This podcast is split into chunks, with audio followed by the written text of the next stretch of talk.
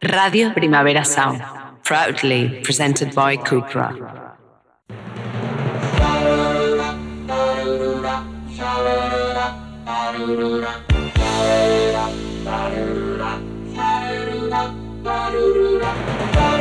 Marea Nocturna con Desire de Fez, Jordi Sánchez Navarro, Xavi Sánchez Pons y Ángel Sala.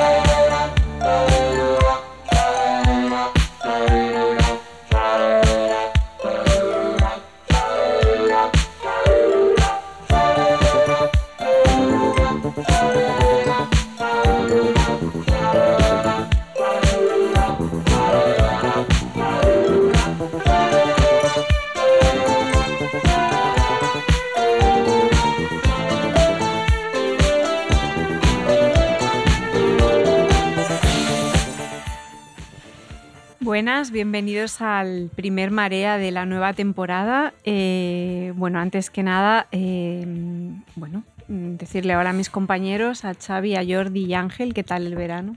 Bien, muy bien. Ajetreado. ¿Ajetreado, Xavi? Sí, sí, sí Si dices el verano, pero dices eh, vacaciones, no. pero, el verano. Por bueno. eso ya he dicho el verano, no he dicho qué tal las vacaciones. Pero bien, bien. Sí. Ajetreado en el buen sentido. Algunos sí que hemos hecho vacaciones, ¿eh? Imprescindibles. Mm. un, pequeño, un pequeño descanso. Mm, yo, yo no. No has hecho. No, y he aguantado este repugnante temperatura de este país que es realmente repugnante. Bueno, pero como te da por programar un festival de octubre, no te queda más remedio, ¿no? Sí, sí, sí, sí, sí, Si le ha dado por eso, pues... bueno, hemos elegido para empezar la temporada un ¿Qué tema... temporada es? ¿La 6? Yo no sé. Es la 6, ¿verdad? Jordi, Jordi lleva, ¿verdad? Que porque celebramos el 5 años. es la sexta temporada, de María Nocturna. El número mejor, sexta. Mm. Y hemos elegido un tema que, mm, que, sí, bueno, que no es un tema de actualidad, pero que hemos encontrado un link ¿no? con el estreno de Talk to Me, que es una peli de la que ya hablamos un poco Ángel y yo el día del, del, del, aniversario, que hicimos de aniversario. Todavía no la habían visto entonces Xavi y Jordi, ¿verdad? ¿Tú no la habías visto, no, Xavi? no, no, no, no. No la habían visto Justo se estrenaba. Y bueno, Talk to Me pues es una película australiana y nos apetecía como, como hablar de un tipo de cine que nos gusta mucho, que es el cine de Australia y de Nueva Zelanda. De hecho, el Festival de Sitges ya hace unos cuantos años, en, en 2002, le dedicó un libro y, una retrospectiva a este tipo de películas que llevaba por título Fantípodas, que es un libro muy chulo y muy buscado, de hecho. Y que tú, Jordi, escribiste la parte de Australia, ¿no? o Nueva Zelanda. Es que me lío ya. ¿no? De Nueva Zelanda. Nueva Zelanda. Que es un libro que aún consulto, ¿eh? Para mirar, porque hay pelis bastante raras, en, sobre todo en la parte esta de la filmografía. Lo tiene, mira, luego le haremos una foto para, para, el Twitter. Aquel libro fue bonito porque en ese momento casi no se había hablado de, del, tema, del tema. y era difícil encontrarlas. Era difícil encontrarlas. Luego yo he descubierto, bueno, he descubierto, me he ido, me he ido enterando de que nos, no, nos obviamos bastantes películas, que nos dejamos películas que han ido apareciendo eh, estos últimos años y de hecho hace 20 años claro, y de hecho preparando de preparando el, programa con Ángel eh, con el, la escaleta y el guion que nos, que nos ha hecho Ángel, eh, me he dado cuenta de que hay un montón de películas que en su momento no hablamos en el libro. Pero era muy difícil. Eh, eso es que era muy difícil. El DVD acababa de salir, pero no había explotado. Pero tampoco muchas películas de estas eh, habían salido en DVD ni en VHS. Luego con el tiempo han ido saliendo y se han ido viendo, pero realmente es un. Aún así, en, el libro conseguimos sacar de la luz muchas pelis desconocidas. Y hay cosas muy raras. Pero se, nos, se nos escaparon otras que no estaban en el radar. Y eso, bueno, demuestra que, que el trabajo de eh, arqueología de algunas cinematografías eh, es constante y que es necesario, sigue siendo necesario. Hay que ir mirando al pasado reciente porque se escapan cosas y está muy bien. Yo creo que algunas de las que van a ir saliendo las como que las descubrí porque sí que cuando se estrenó el documental aquel de Exploitation, que es un documental chulísimo, poco tiempo después como que se editaron en España unos DVDs que eran como programas dobles y ahí es donde vi algunas cosas que no había visto que eran un poco mm. más rareza. Pero también el programa de, eh, perdón, el mm. documental sobre la exploitation era incompleto, ¿no? Era incompleto y era posterior a nuestro libro, ¿eh? Sí, sí, Bastante posterior además. años después, Bastante posterior. Incluso te, acuerdas cuando se hicimos la retrospectiva en Sitges fue muy complicado encontrar copias. Sí. Es decir, hay películas que nos costó tremendamente y algunas no pudimos poner, es porque hablas con la Australian Film Commission. Y la New Zealand Film que están muy organizados. Sí. Y no había. Incluso en alguna copia en Blu-ray muy buena de, de ahora, eh, te avisan de que es una copia en las, por ejemplo, de las de folk horror australiano dentro del pack de famoso de Seven. Te avisan de son copias, las únicas posibles, sacados de archivos de muy mala calidad, porque no, se ha podido encontrar nada mejor. Es decir, que, que la labor es arqueológica, arqueológica. ¿eh? Sí, no, no, arqueológica, es, es, fascinante, es fascinante que, que, tengamos que seguir recuperando películas de los años 80, de los años 90, que están, mm, bueno, muy difícil Mm, localizables. Y por tanto es difícil ir haciendo el discurso crítico sobre esas películas. ¿no? Nosotros intentábamos hacer una, teoría. Yo a mi capítulo de, de, Nueva Zelanda. de Nueva Zelanda, que era un diccionario de películas eh, eh, neozelandesas, le llamaba la, paradoja de la, de, la de la eterna distancia o de la enorme mm. distancia, ¿no? como películas que nos resultan eh, muy cercanas, porque son de hecho esquemas completamente anglosajones de, de narrativa, pero por otro lado son películas que están muy alejadas de lo que estamos acostumbrados y muy alejadas incluso físicamente la posibilidad de conseguirlas, ¿no? Entonces me, parecía muy interesante y me sigue pareciendo un, tema fascinante. Sí, es un tema fascinante. Mm.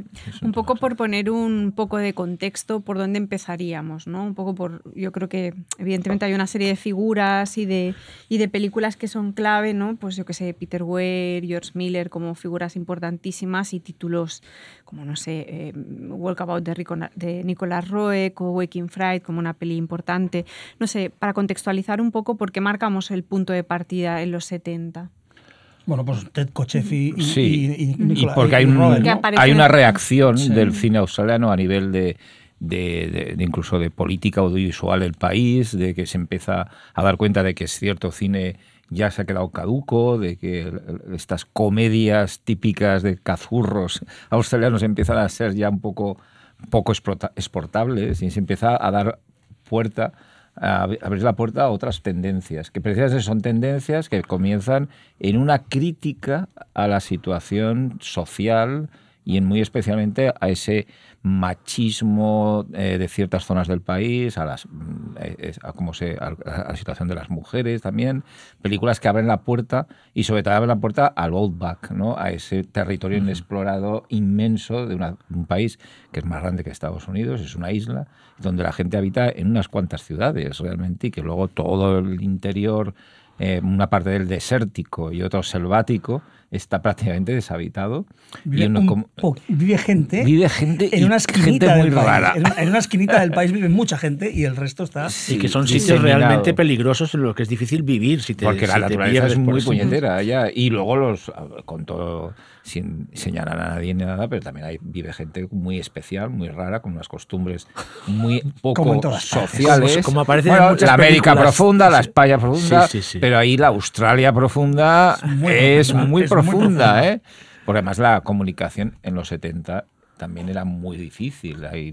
no había grandes comunicaciones, ni trenes, ni carreteras, era muy difícil llegar ahí, había pocos trenes, pocas...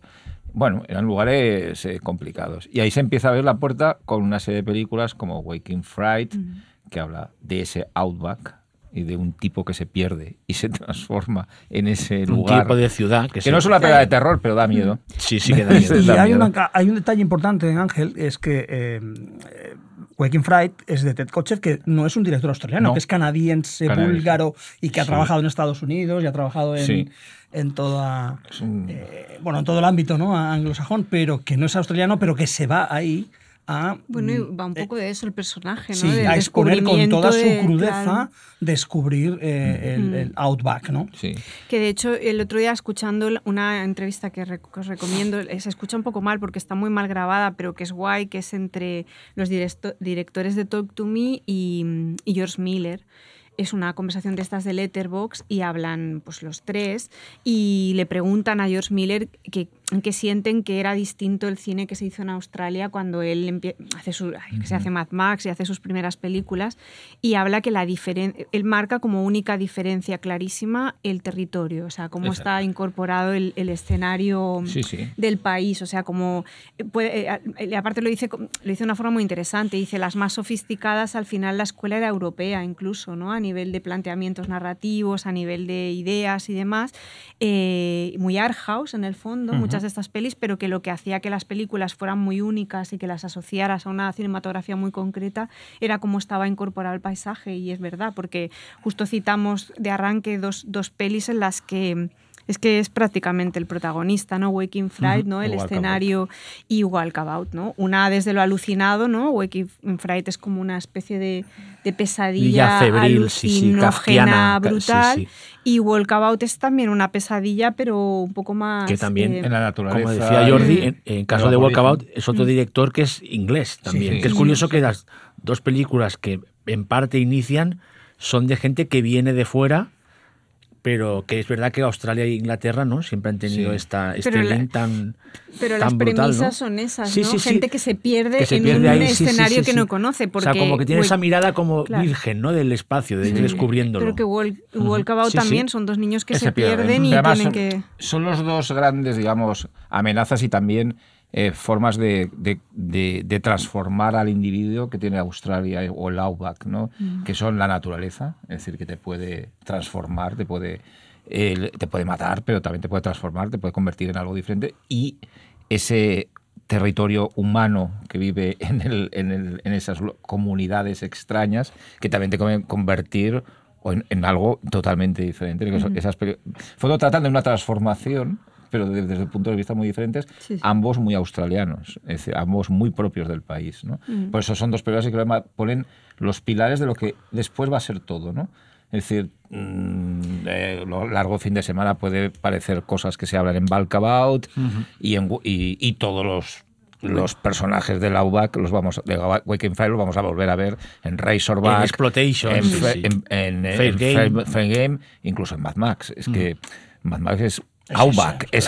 la primera no es apocalíptica. Eh, es una película del Outback desencadenado. Parece que la cultura de, esa, del desierto, de comunidades pequeñas, se ha trasladado, se ha generalizado la violencia de ese, de ese Outback, porque no ha habido una. En la segunda sí que luego es claramente una película sobre una bueno, en la, posguerra en la, primera está habiendo el apocalipsis. Sí, está, ocurriendo en ese momento, ¿no? Pero... Que la primera es una peli muy, controvertida, ¿no? Por toda la. De hecho, es una peli que la recomiendas y mucha gente se enfada porque hay toda la cacería de los canguros, ¿no? sí, de Waking Fright. Sí, en Waking Fright, que hay esta cosa de que se supone que fue una cacería real. Que están todas las películas, ¿eh? en Razorback está lo de los canguros. Mm. En Wolf Creek 2 hay una escena de sí, canguras. Sí, pero aquí la movida era que era, real. Sí, pero estaba hecha eh, siguiendo los parámetros eh, legales también. O sea, no es una matanza. Es, es muy dura. Pero, y es verdad que sí. Pero Entiendo que haya gente que. Pero es una que se hizo en la temporada que se podía cazar. No, de hecho, es que, de hecho es que los canguros han estado considerados como. Como borrachos, cazando. Es que es muy desagradable esa escena realmente. que es, es, pero que explica mucho parte de esos personajes. Cortado, ¿no? Jordi, no, decía eso, que, que como los canguros, claro, hay licencia para cazarlos en determinados momentos cuando la población, o, la hay, o la había, no recuerdo. ahora ya no, ahora ya no. Ya no sé, ¿no? Como, Yo no, sé cómo está gestionado eso, pero en cualquier caso, en ese momento sí que había esa licencia para, para cazar canguros y es una auténtica masacre.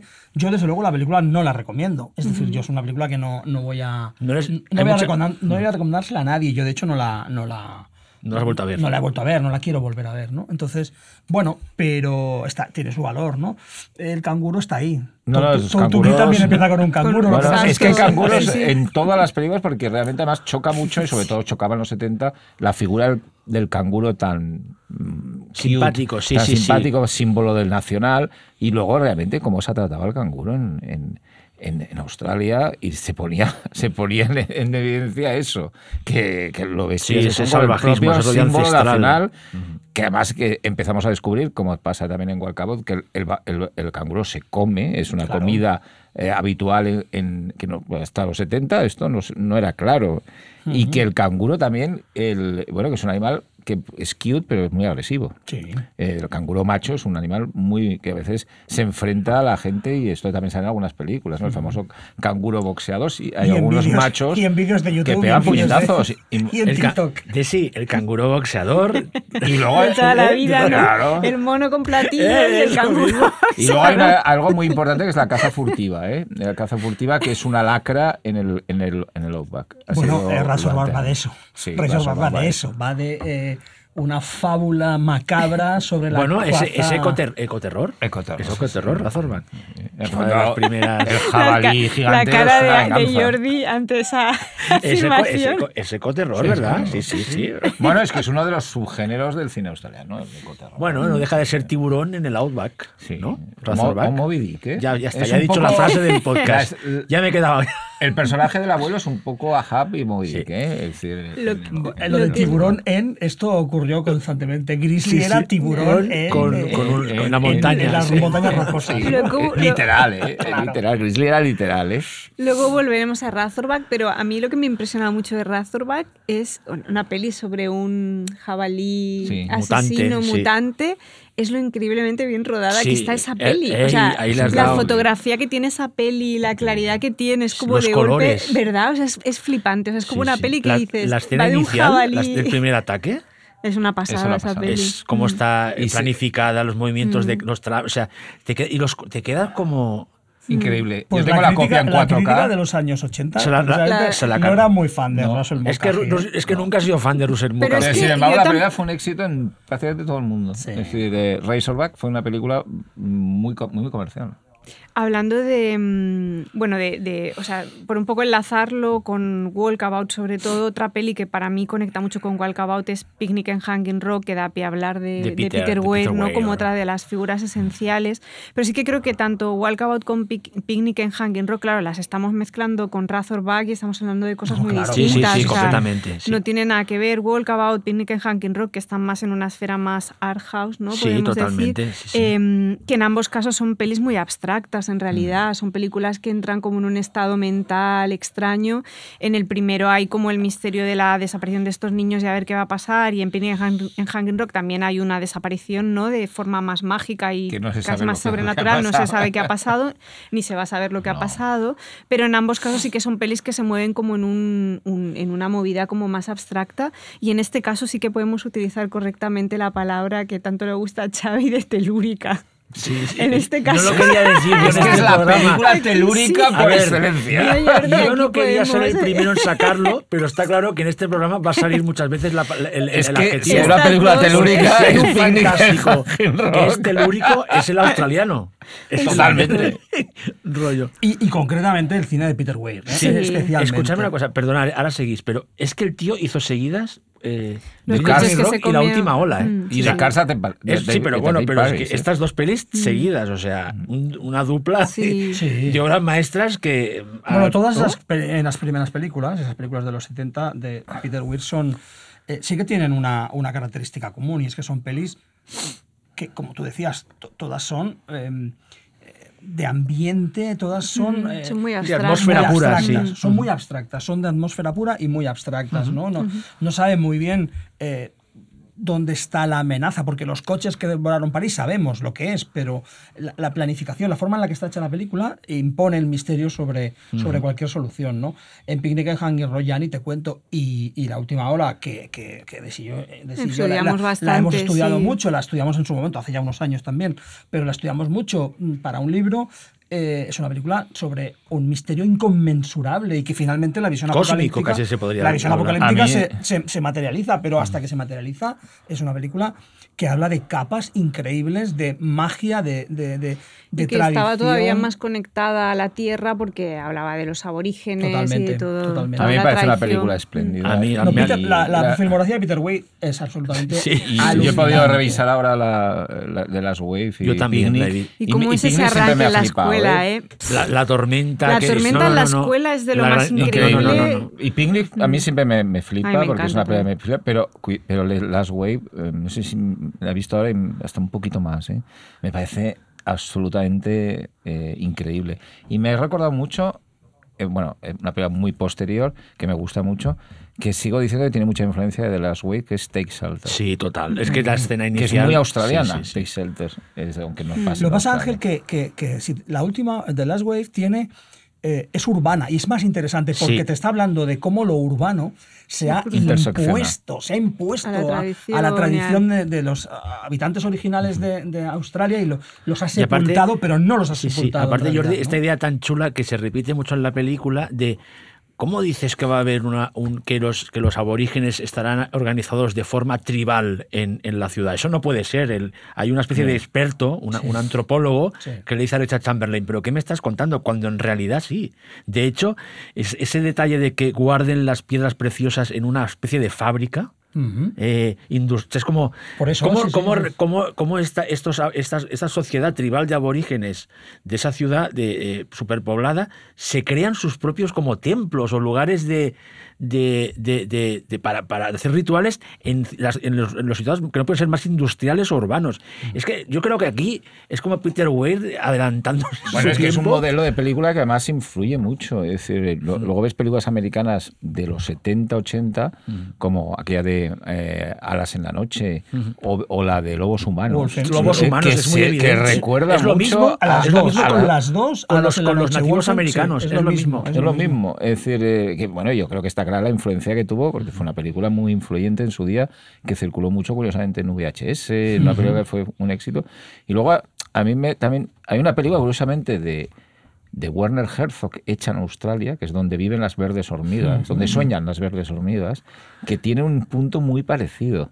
Incluso tiene al final aquella escena también sugerida, catastrofista, de, apocalíptica, que bueno que juega con los mismos elementos de, la película de, Peter Es que toda la parte final, cuando él descubre esa ciudad debajo de la otra ciudad, esa especie de la Atlántida de los aborígenes, o sea, es con, con, con, con, las estatuas y no no y ve, las pinturas o sea es de verdad y luego no te lo pierdas el tratamiento que tiene del sueño la película no que el sueño es una realidad una verdadera realidad paralela donde ocurren cosas no es increíble la película es increíble. Es, es, alucinante. Es una película inmensa realmente y que no pero bueno vaya filmografía ¿eh? sí a mí con Picnic en Hanging Rock no sé si nos da la sensación de que está como pasando al recuerdo de una forma un, tanto frívola porque ha sido como muy imitada desde lo publicitario y desde como la moda, ¿no? Sí, y, ahora la han metido en el pack del folk horror también. Entonces me refiero en el pack, digo, en el, en el, sí, sí, el universo folk horror la han metido ahí. Eso es un melón a abrir, sí, no, no, que, que, ¿eh? que, en una peli sale un pino y ya es folk horror y es como, a ver, Apunten perdón. esta frase. Para mí, para mí es más folk horror la última hora. Pero es que estoy flipando. Más folk horror la última hora. Es verdad que la Pero sale un bosque y ya está. Y es como, bueno, a ver, igual sale un bosque un momento porque no podían rodar en la ciudad, yo qué sé. Pero sí que tiene una influencia Picnic, por ejemplo, en películas como Las Vírgenes Suicidas. El no, visual de Sofía Coppola. sí, en todo está en El Seductor, en la versión del Seductor. Pero yo creo que tiene, eh, que tiene una película influye mucho y sí que es verdad lo que has dicho tú también en la publicidad. Mucho, es decir, Y, en, el, en la moda, claro. Ya, yo he leído que, ¿os acordáis de las películas de David Hamilton? Del fotógrafo de aquel tan polémico después.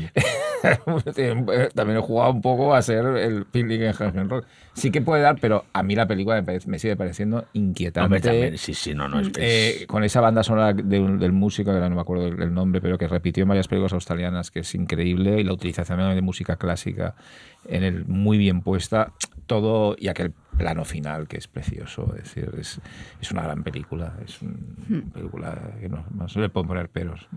Y bueno, otra figura que por la que hay que pasar imprescindible es George Miller, ¿no? Con Mad, Max en el 79, una de las pelis de las que más exploits han hecho, ¿no? También, más allá de las que él hizo, ¿no? Pero que el caso de George Miller es muy heavy porque, o sea, hablamos de Mad Max en los, a finales de los 70 y lo que supone, mm, no solo que da continuidad a la, a la trilogía esta, sino que es una peli muy influyente en la mm. explotación después, que vuelve a hacerlo con Mad Max Fury Road. O sea, no somos conscientes de hasta qué punto esa peli ha marcado el cine de los últimos bueno, años. Ya tiene otra ya acabada, ¿no? Sí, sí.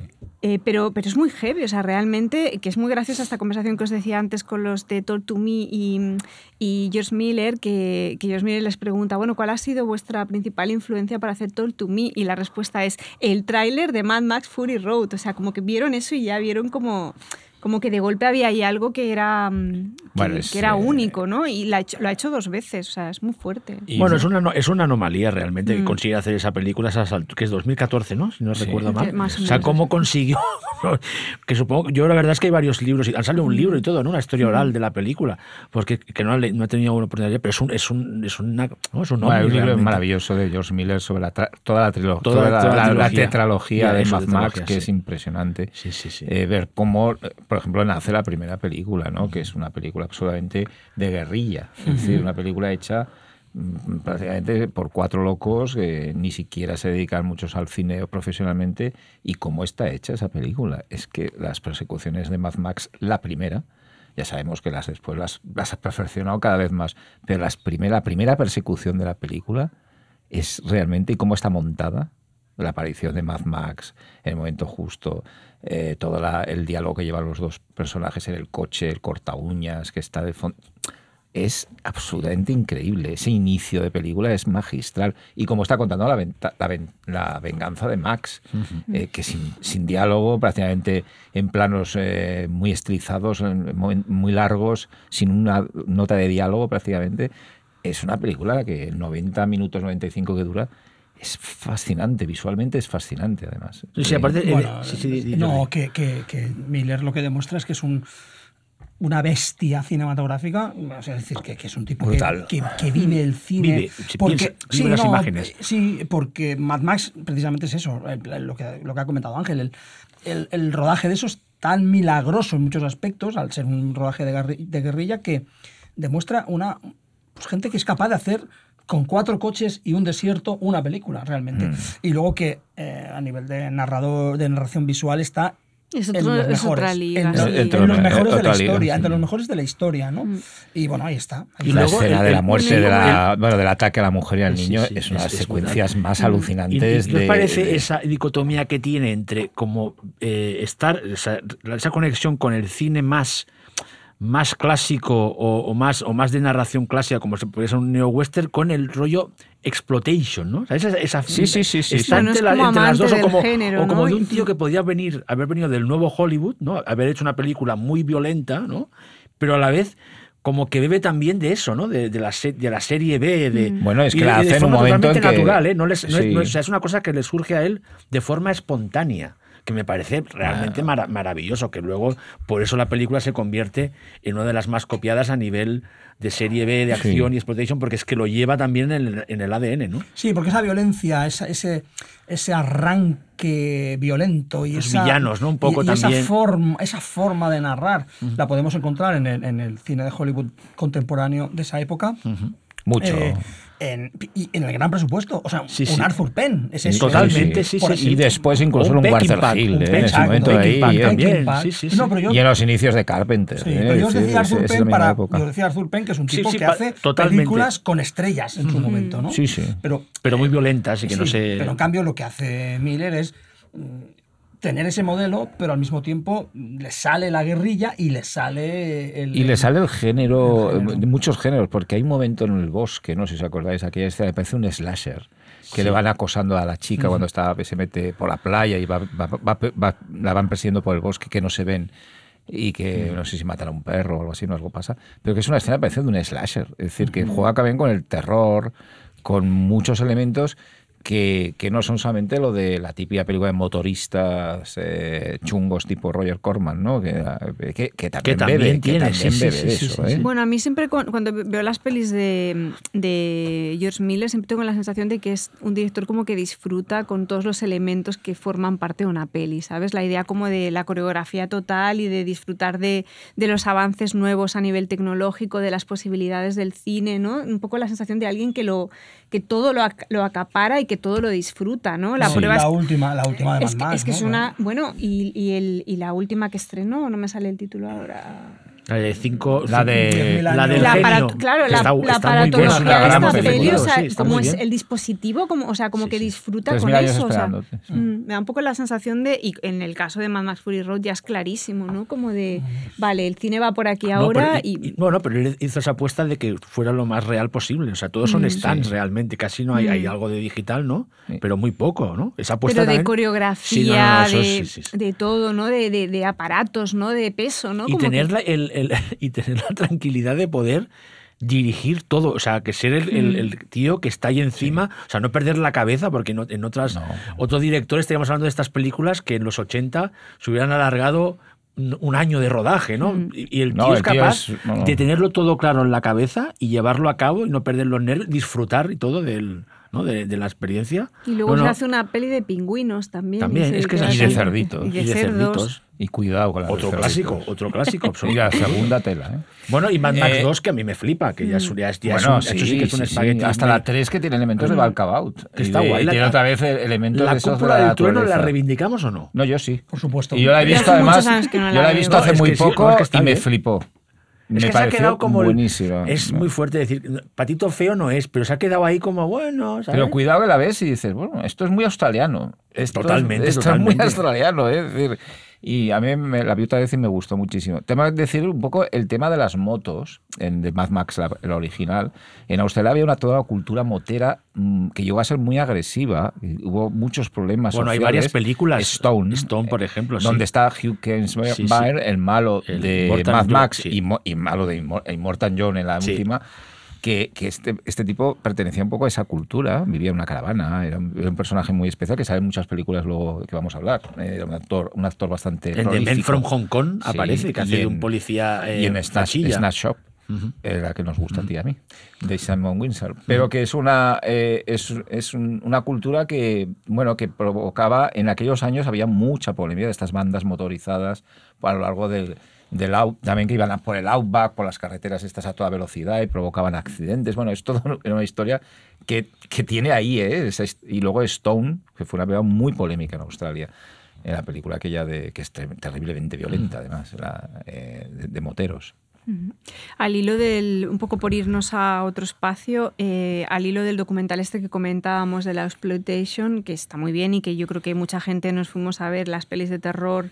De Matt Harley de, esta época. También Tarantino hizo un trabajo de prescripción aquí importante. Sí, bueno, en el documental se lo pasa especialmente, bien. Y luego él ha hablado de cómo ha utilizado pues, ejemplos de películas concretas en sus pelis y demás. ¿no? Yo creo que vale la pena, la pena hacer un poco hincapié en estas pelis Ángela pasa una lista larguísima y yo de esta, por ejemplo, te digo, por ejemplo, Patrick la vi, me gustó, Thirst también, no sé, de las que queráis comentar, y Fair Game, que es una de las que se habla mucho en el docu y de las que habla mucho Tarantino y que no se sostiene desde el presente porque es como... Es mucha a mí me gusta, es, una locura, es muy problemática, es muy problemática, mucho, pero visualmente es bestia. Es bestial, mm, a mí me gusta mucho. Pero el, el, yo te voy a decir aquí que hay mm. varios nombres importantes que mm. hicieron un poco de labor de exploitation del cine australiano, ¿eh? intentando eh, traducir al cine australiano eh, ideas procedentes de fuera y traduciéndolas muy, muy a lo loco, es decir, o con mucha personalidad, es decir, no se limitaron a copiar slashers, a copiar películas de acción, a copiar... No, no, no. La hicieron libre, sí, sí, Y está ahí el famoso Tony Ginan eh, que es un productor que hizo prácticamente todas, pero bueno, un poco como eh, el Roger Corman, el Roger Corman de eh, y australiano. Y Everett de Roche, que es el guionista, que está prácticamente en todas. Este hombre era como el Ernesto Gastaldi del cine italiano, estaba en todas. Y luego algún director, ¿no? Como el Simon Windsor, David Hemmings y Richard Franklin. Que es, y, también Terry Burke, que, es un poco un iniciador con una película que sobre todo muy famosa, que fue In of the Darknet, una película muy rara, un western, realmente de, terror. de terror, que era muy curiosa, muy difícil de ver. La han, editado hace poco en, en, HD, en Blu-ray. En Vinega, ¿no? Sí. sí, sí.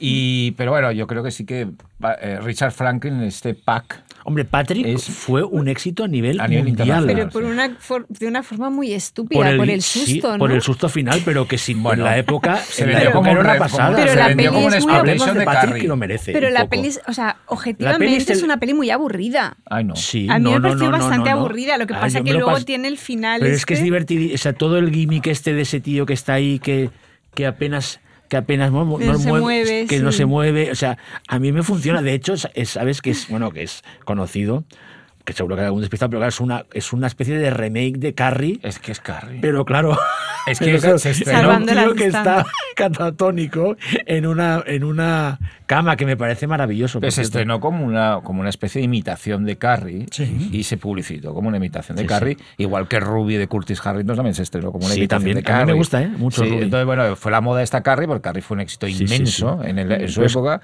Y Patrick, también, claro, Patrick Bueno, y funcionó, Patrick, yo me acuerdo de... Tú imagínate, los es que 78, 79 debe ser. Se claro, llevar la, gente, peña, o sea, hay que ponerse en, la, en las... En las ¿No hay un remake de Patrick? No, hay un remake de Patrick de, Mar, de, Mark de Mark Harley, del director del era flojeta, era flojeta. Y hay una segunda parte, fíjate que lo que el éxito que tuvo Patrick, no, pero del éxito que tuvo, que hicieron los italianos una exploitation de, de, Patrick. Es decir, Patrick, que Patrick fue un éxito increíble. Sí, yo la recomiendo, pero también con, yo Patrick no la vi. es que me encanta, pero hay que verla. Mm, yo Patrick no la vi en el cine, pero en cambio sí que recuerdo perfectamente. No, la sensación de verla la primera vez y el, y, el, final. que no la vi. Que no la, ah, no la viste. No la vi en el cine en su momento, pero recuerdo perfectamente en su día, siendo yo muy chaval, muy pequeño. Eh, anuncios, o sea, spot, spot y, y que te, y te, aseguraban, digamos, el susto más grande de...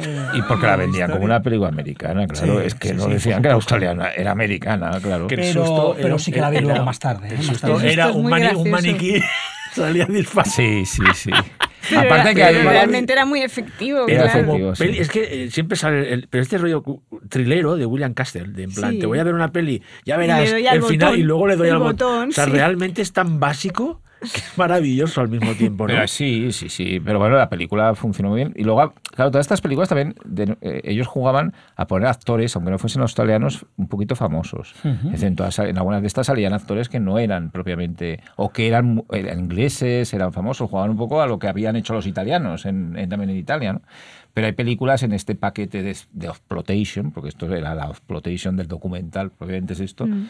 que me parecen súper interesantes, del Tony Ginan y del Everett de Roach, algunas, como por ejemplo Thirst, que es una película de vampiros. Esta se editó aquí. Sí, en el, DVD Sedientos, ¿no? Era el título con que se tituló que es una película de vampiros absolutamente atípica, una secta que crea vampiros. Una especie de corporación al margen, de, al margen del, gobierno que tiene todo organizado para ir sacando sangre a humanos para que no no realmente es súper moderna por cierto. Sí sí es muy moderna y Arlequín que era una rareza brutal. Aquí más allá de la reencarnación. Eh, con, aquel actor Robert Powell que es que me encanta que, me encanta. rarísimo además que venía a hacer Jesús de Nazaret con bueno aquí hacía de algún un poco. un poco ¿eh? pero de mm. pero bueno, también hizo de Mahler ¿eh? con Luke Russell era un actor muy Ken Russell. Y muy Liliana Cavani también hizo de, de, Nietzsche con Liliana Cavani, en Más allá del bien y del mal. Pero bueno, y luego una, hay dos que yo creo que sí que tenemos que decir un poquito. De Survivor. De Survivor. a mí es que me encanta. Que me encanta. Es que Survivor es una película que recoge muchas cosas. Extrañísima, que recoge muchas cosas que se habían hecho, pero que al mismo tiempo eh, avanza. avanza toda una línea de, de El protegido, sexto sentido, incluso destino final. Sí, sí, sí. La saga destino final. Todo es eso viene de. Es sorprendente esa película. Aparte que esa película que eh, se supone que es Oz Exploitation, eh, lo hablaba con Ángel cuando preparamos el programa, los valores de producción que tiene. Ese, ese avión destrozado, que es realmente un avión destrozado en una... Está muy bien. O sea, cómo está rodada en Scopio. O sea, es un tipo de exploitation rodado a, de, mucho, mucho lujo. Y un éxito bastante importante en España cuando se estrenó. ¿eh? Es decir, una película que se estrenó en cine es como una película grande, jugando un poco con lo que dices tú, la escena, la, catástrofe, ¿no? Una película de catástrofe y tal. Y funcionó bien. Y la otra yo creo que, que también tiene un punto muy especial es Rod Games. Eh, Obra maestra de, del suspense. De Richard Franklin, que me parece. Ahí también juegan a coger actores de fuera. Stacy Keach, que estaba de moda en aquella época por la serie My Hammer y muchas cosas que hacía y Jamie Lee Curtis, que venía de, que otra vez hace de autostopista, como en la niebla. Lo que es flipante es los pósters que tienen todas estas pelis, son increíbles, sí, increíbles. Igual un poco hacer mención de Fair un Game, poquito más a Fair Game. De Mario Andreacchio, que, que también tuvo, tenía un folk que luego hablaremos de, de, se llama The Dreaming, que no estaba nada mal. Y, y bueno, que es una película, eh, curiosamente es una película de no es de rape revenge, porque el rey no llega a pasar. Es decir, es una película de acoso sexual.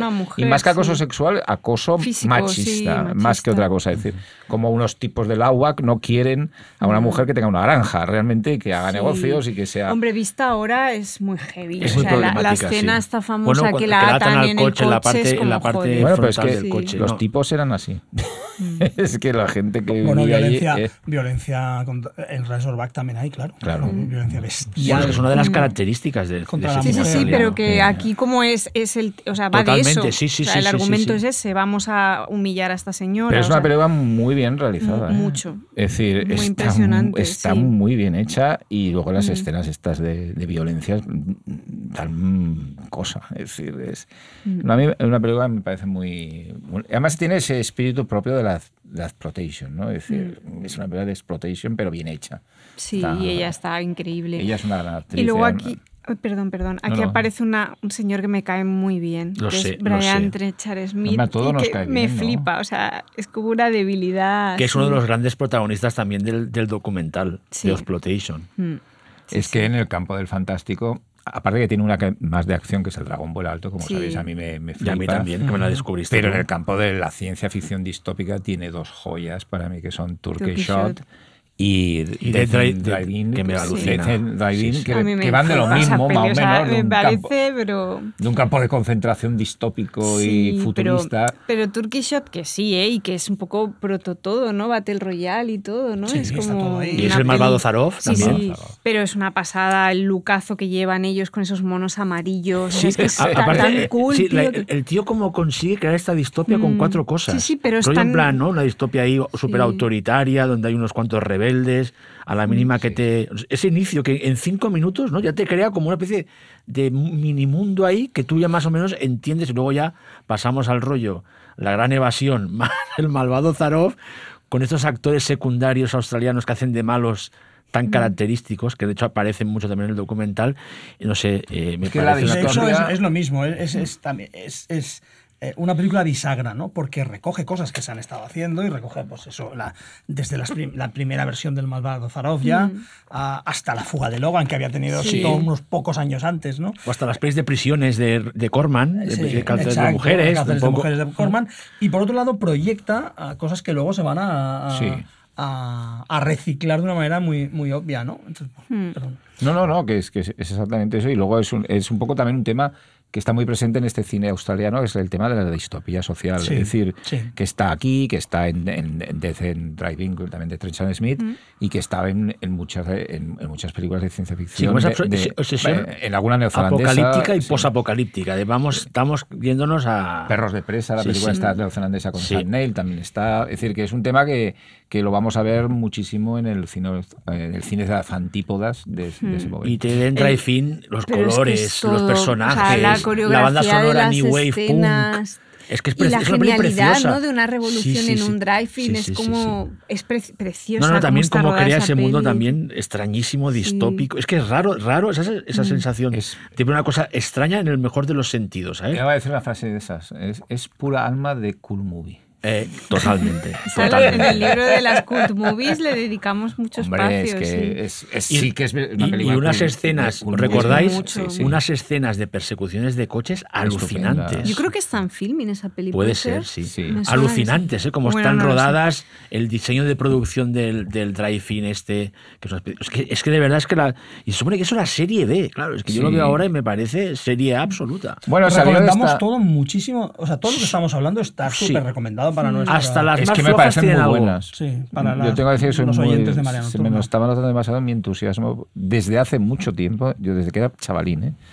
por las películas de australianas. Me, me gustan mucho, pero yo vi en su momento Mad Max no sé cuántas veces, me volvió loco. Pero incluso las imitaciones, ¿no?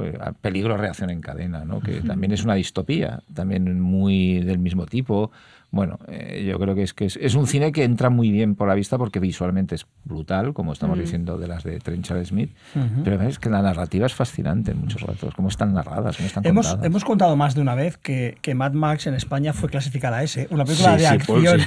una película de acción clasificada S, lo cual es Que además eh, mal porque tampoco es tan gráfica. no, no, Precisamente no hay mucha sangre en Mad no, no, Max. no. Pero eso le dio un estatus directamente ya de película deseable y de película que había que ver a todas. Y el hecho es que yo creo, Ángel, que cualquier peli australiana de la época habría sido ese. Sí.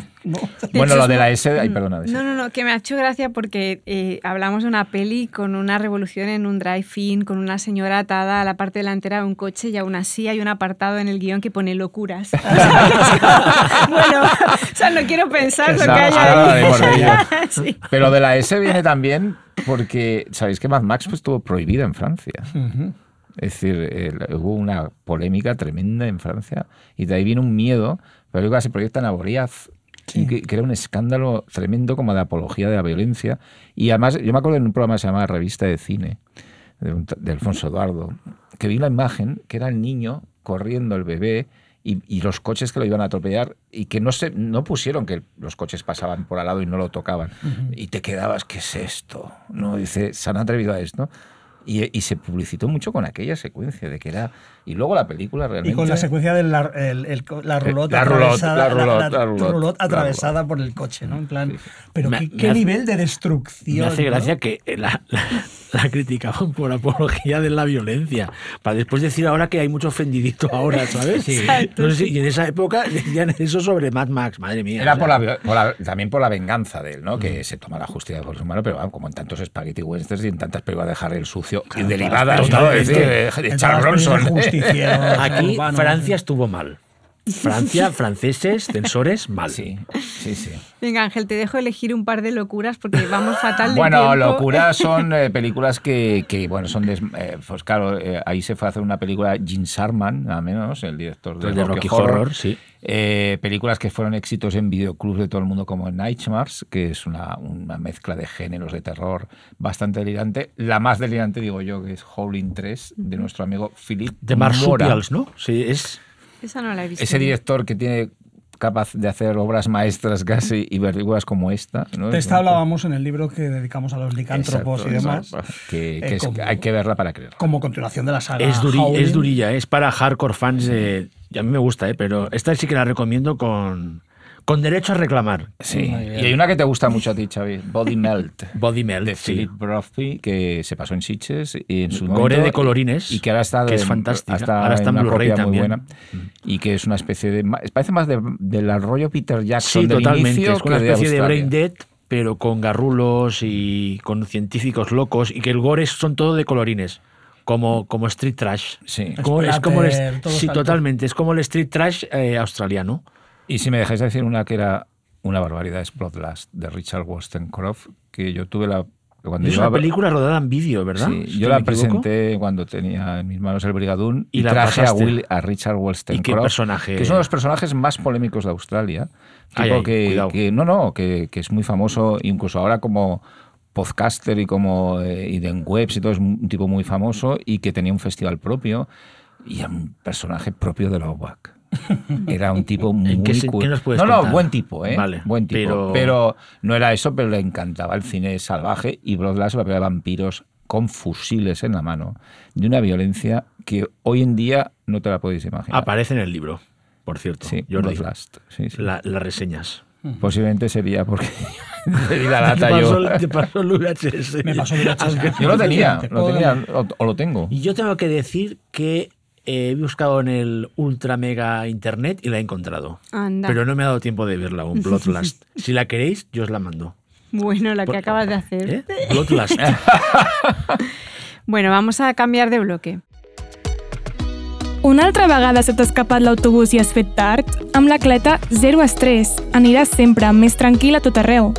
Em creus si et dic que pots tenir una bici pròpia, elèctrica, amb reparacions il·limitades a domicili i garantia antirobatori? Ja existeix i es diu Cleta. La llibertat té forma de roda groga. Amb la Cleta, cap preocupació. Aparca la porta, evita els embussos i estalvia temps. Tots els teus plans a cop de Cleta. Fes-te amb la teva a cleta.com. Estás escuchando Marea Nocturna.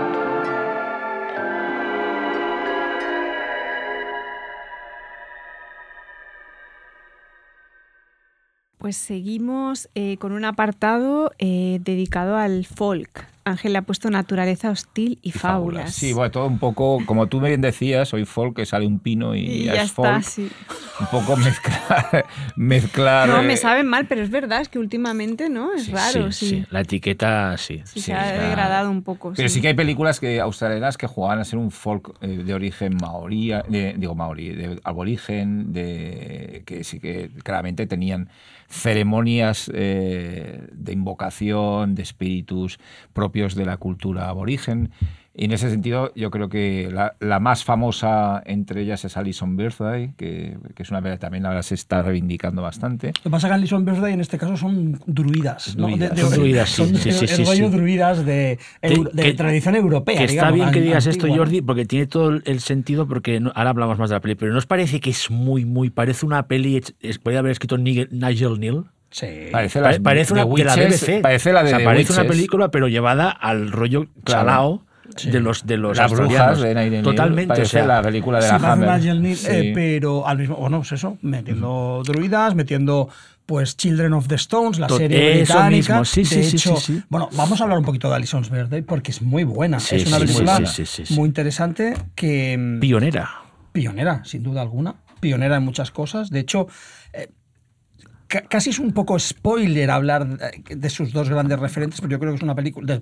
hay que decirlo, pero hay que decirlo. No sus grandes referentes, sino sus dos grandes derivadas. Yo veo claramente en Verde, en Alison's Verde, veo claramente algo que está después desarrollado de una manera mucho más extensa en Hereditary. Sí. ¿eh? Y veo la abuela. Y en la abuela de Paco, ¿no? Totalmente. La abuela de Paco Plaza, realmente, ¿no? Es una estupenda película. Yo esta no la he visto. ¿Cómo la puedo ver? ¿Esta está fácil? Filming te diría, creo. Está en filming, está en... Está en y editada también en, Blu-ray. de Pero yo me suena que sí que está en filming, ¿eh? Y en buena calidad, además. Y es una película que yo creo que a ti te va a encantar, Desi, porque es una película... eh, modélica de terror, en el sentido de que es una. La protagonista empieza siendo una niña de 16 años. Eh, empieza con una sesión de Ouija mal, Sí, que, va todo mal, esa que de nuevo está ahí un poco Talk to Me, aunque Talk to Me es diferente, pero eh, esa, escena es muy buena, esa escena es muy buena. Y luego hay una especie de, mm, bueno, momento profético donde el espectador ya sabe que algo le va a pasar a Allison y entonces, bueno, ahí se mezclan eh, una especie de Stonehenge en un jardín, de construcciones megalíticas, druidas, una herencia familiar que pesa sobre la chica y unas cuestiones muy, muy, potentes. Y por cierto, con una música electrónica en, algunos momentos espectacular, ¿eh? que parece, de, parece eso del, workshop de, de, la BBC de, música electrónica. realmente es un sonoro muy inquietante y es una película que también está, Relic también está, ¿eh? Relic, la de la, abuela y la madre, digamos. No, es una película que está muy bien y está, mm. está en pleno un poco de proceso de, reconocimiento, ¿no? que en una película que había muchos años se había quedado muy, muy atrás. ¿no?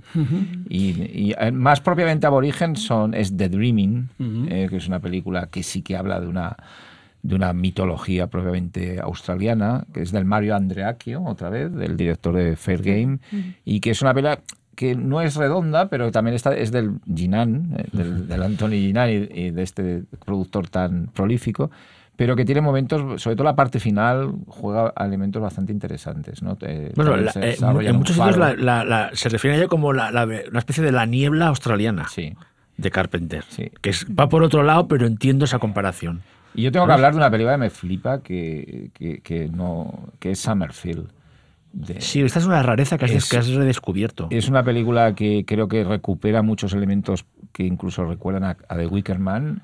Eh, juega como también juega Waking Fred, al profesor que se va a un lugar a sustituir a, otro y empieza a encontrarse una comunidad muy extraña y especialmente una familia eh, por la que se obsesiona al, atropellar a la hija eh, y que tiene todo explotar. Es una película muy, muy, muy lenta, pero muy, muy rollo picnic en Hangen Rock, muy contemplativa que juega con el paisaje muchísimo y que tiene un estallido final eh, brutal que no voy a, que, te deja realmente sorprendido. Es una película espléndida que tiene muchísima, eh, curiosamente tiene muchísimo seguimiento fuera, es decir, muchos especialistas de, cine australiano y nunca en España ha tenido ni una buena edición ni se ha visto, es decir, una película totalmente desconocida en, nuestro país y con unos actores de estos australianos, eh, John Waters entre ellos, increíbles el John Watt es actor, ¿eh? me refiero a australiano. Eh, mm, a mí me parece un, peliculón y también es tiene un puntito folk aunque más eh, no tan claro, ¿eh? es decir, más eh, está bastante diluido, pero es interesante. Y, luego en el weekend, ¿no? Long Weekend, en sí, claro, que aún ha salido Long Weekend. De la naturaleza. Largo fin de semana. Es la película de la naturaleza, ¿no? Australiana. Sí, la naturaleza hostil. Eh, pero la naturaleza hostil, pero además eh, con ese correlato directo de la psicología de los personajes. Es mm. decir, es, en el fondo es un thriller psicológico o, una, película de terror, de terror psicológico de una pareja en crisis, como mm. esa, mm, ellos se muestran, digamos, tremendamente irrespetuosos con la naturaleza y la naturaleza les devuelve la, les devuelve la, la faena. ¿no? Eh, impresionante. Es una no, y también un reflejo de la, relación tóxica que tienen ellos dos también. Sí, sí, es, una de esas cosas es maravillosa. Es la mejor película de Colin Eggleston, eh, que, luego hizo otras cosas, hmm. como Cassandra, pero que no estaban hmm. tan bien. Hmm. Pero además, eh, de hecho, hace mucha tele también, ¿eh, Ángel? Hace mucha televisión, es decir, es un tipo que tuvo una carrera larga en Australia. Y tiene un buen remake. No estaba mal el remake. No estaba mal con Jim mm. Caviezel. Está bien ese eh, remake. Jamie Blanks, que es uno de los nuevos valores del cine australiano de los 2000. Y muchas de estas películas nos parece que son un poquito rollo de lo que ahora yo voy a decir un término que odio, pero del terror elevado. Pues, sí, no queríamos sacar este, es, pero es evidente, es evidente que ahora serían catalogadas así. Menos Razorback. Menos Razorback. pero yo vería, por ejemplo, Celia, Celia Dan Turner. Yo esa peli la he querido ver siempre y no sé cómo verla. Está también en el pack este de, de folk, mm. de Severin tan bonito, y es una mm. copia bastante buena. Pero Celia es una película que sería considerada una película de terror elevado, posiblemente una, un juego infantil, un cuento como medio infantil de eh, que, te deriva al final también en algo muy perverso y muy tremendo. Y es una muy interesante, más dirigida por una mujer. Es decir, sí, la, vimos, la vimos, Ángel yo la vimos en Sitges, vamos, seguro. En Sitges. Tuvo distribución después en España, sí, sí. sí, sí, Pero la vimos en Sitges, como muchas de estas. En el, de hecho... Bueno, yo en el ciclo vi Incidents en Ravensgate, por ejemplo. No, pero yo, Celia la vimos el año, de, el año, el año, del estreno.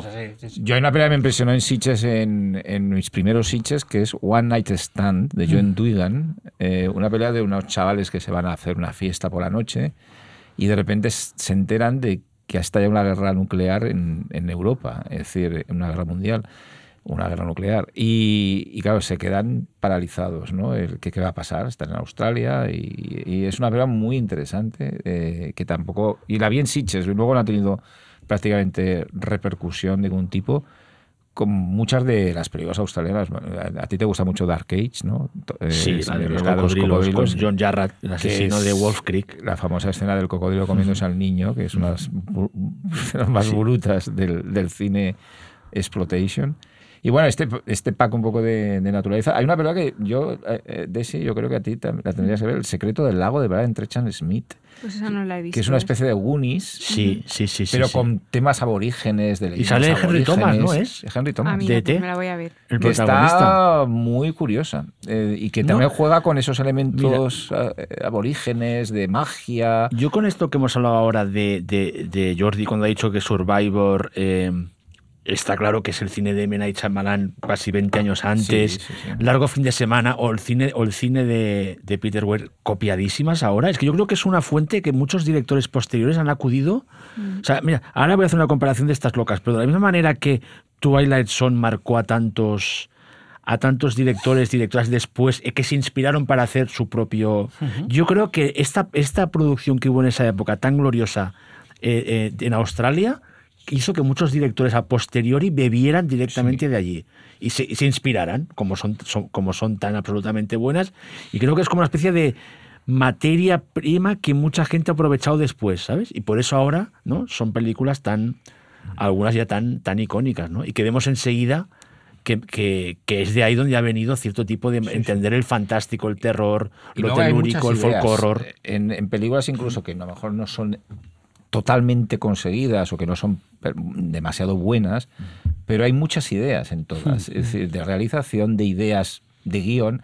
Una película, por ejemplo, Snapshot, ¿no? es una película que no es que sea redonda, pero tiene ideas, es decir, y las sigues y te entretienes. Sí, es una especie de Giallo Brian de Palma australiana. Sí, es un poco eso. Aparte, esa te gustaría mucho también, Jesse, porque es la, es la historia de una chica de una población pequeña que va a la ciudad y quiere ser modelo.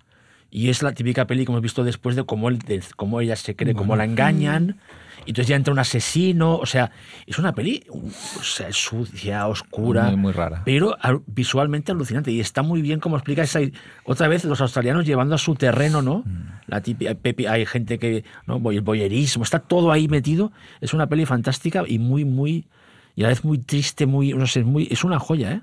Es, como también lo que dices, decías tú de cómo están rodadas lo bien que utilizan el cinemascope, el cine australiano, la pantalla ancha, ¿no? Es decir, lo bien que ruedan en pantalla ancha. Porque están acostumbrados a vivir en un país, país de pantalla ancha. Necesitan, esa óptica. Todo es muy grande y tienen mucho terreno. Porque Razor Zorbach tenía un, un cinemascope increíble y, y, esta película de Snapshot le pasa lo mismo. dices, ¿cómo, ¿cómo, está rodada en pantalla ancha esta película? ¿no?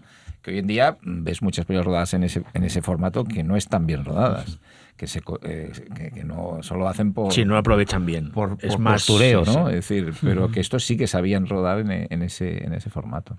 Pasamos un poco a, bueno, a cómo se renueva un poco el panorama en el siglo XXI ya y los nombres que, que, aparecen, ¿no? Así más significativos.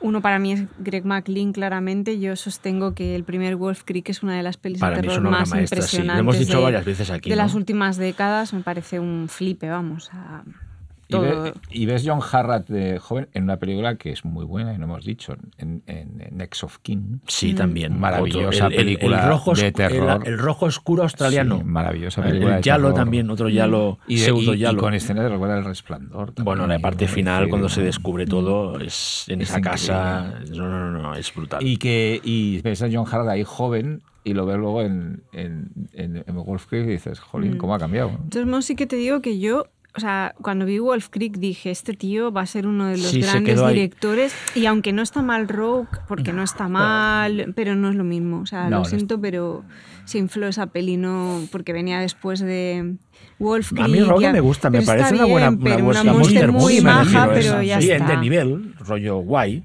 Sí, pero sí que es verdad que, luego. pero no es comparable. No, no, cuaja, no cala, ¿no? O sea, es una, mm. el discurso de Sí, se quedó un poco ahí porque Luego tiene el Wolf Creek 2, que es muy divertida, pero no es lo mismo. No es, lo mismo, no. Y luego la serie hizo que no está mal tampoco de Wolf Yo Jungle no la he visto. Es flojita. No la vi. Es, no, yo no, es la salté. Es un fan, mm. una especie de... Y de Darknet, una que tiene con Kevin Bacon me la salté también. Esta. Esa película Para mí todos los australianos de la primera década de los 2000, mm. o sea, se han quedado ahí, los hermanos sí, Spearing, son eh, Jamie Blanks o, o Greg McLean, eh, son buenos directores. El único que tiene una buena peli de verdad es Greg McLean. Sí, que pero es el Wolf Store Warning es muy buena. ¿eh? Pero no es comparable. Pero es muy buena para está Bien. Yo, Store Warning tiene algo de fair game. Sí, yo, tiene algo de fair yo la pongo ahí, en, mi opinión. O sea, yo la pongo ahí de las buenas, buenas, buenas. ¿eh? Sí, y una que, pero harán dentro de 30 años. Se aguanta. Es una buena. No, no, hará, habrá un mareano, habrá unos mareos dentro de 30 años por, reivindicando ¿Por qué no? Y nos citarán a nosotros. Y una y una que ha salido en ¿Son Peter Weir? No creo. No, no, no, no, no, Pero una que sí que yo creo que acabará. Estoy convencida de que las futuras generaciones la van a reivindicar todavía más que nosotros, que es Lake Mungo, como una rareza y aislada. Sí, sí, sí, sí, Pero una peli del que no me acuerdo del nombre del director es una movida. Cuando. Eh, lo que me pasa a mí con el de Carnival de las Almas. Eso, el programa que hicimos de What Hit Wonders, mm. que me olvido yo los nombres, lo mm. buscamos, ¿no? Bueno, pero que quiero decir que la recuerdas por la peli, o sea, como que es una peli que tiene algo tan esotérico que, piensas en la peli como una peli que existe como un ente abstracto y no, no piensas en eh, quién la ha dirigido. Y que es una película que no volvió a hacer nada pues más. La dirigió Joel Anderson. Pero no hizo nada más. No, no ha hecho nada más. Y, también tuvo una, es una película muy, un clásico. Aunque está muy, hoy en día está muy reivindicada y, y salen muchos podcast y mucha gente que, en los últimos años. Pero es una película que no funcionó, es decir, que tuvo una distribución realmente muy mala, ¿no? Eh, y, y, una pena porque sí que es y a nivel de fan footage es lo, es lo, mejor. que es. Mm. ¿No crees que se han diluido un poquito todas las pelis de falso documental, fan footage? Mm. Todo, eso se ha diluido. ¿eh? Pero ¿eh? esa, se, esa, da un miedo todavía. Sí, no, no, hay muchas que dan miedo. Sí. hay muchas que dan miedo y, es un, y es un subgénero o es un formato que se sigue utilizando. Mucho Pero yo creo que están condenadas a, no... Hacen falta unas décadas para volver a reactivar algo parecido. Mm. Están condenadas a, a, que 30 años después o 25 años después el referente es sigue siendo la bruja de Blair, ¿no? Y no sí. parece que no. El, el, sí, igualar, sí, totalmente. No, no sea, Es que curiosamente las mejores siguen estando muy olvidadas.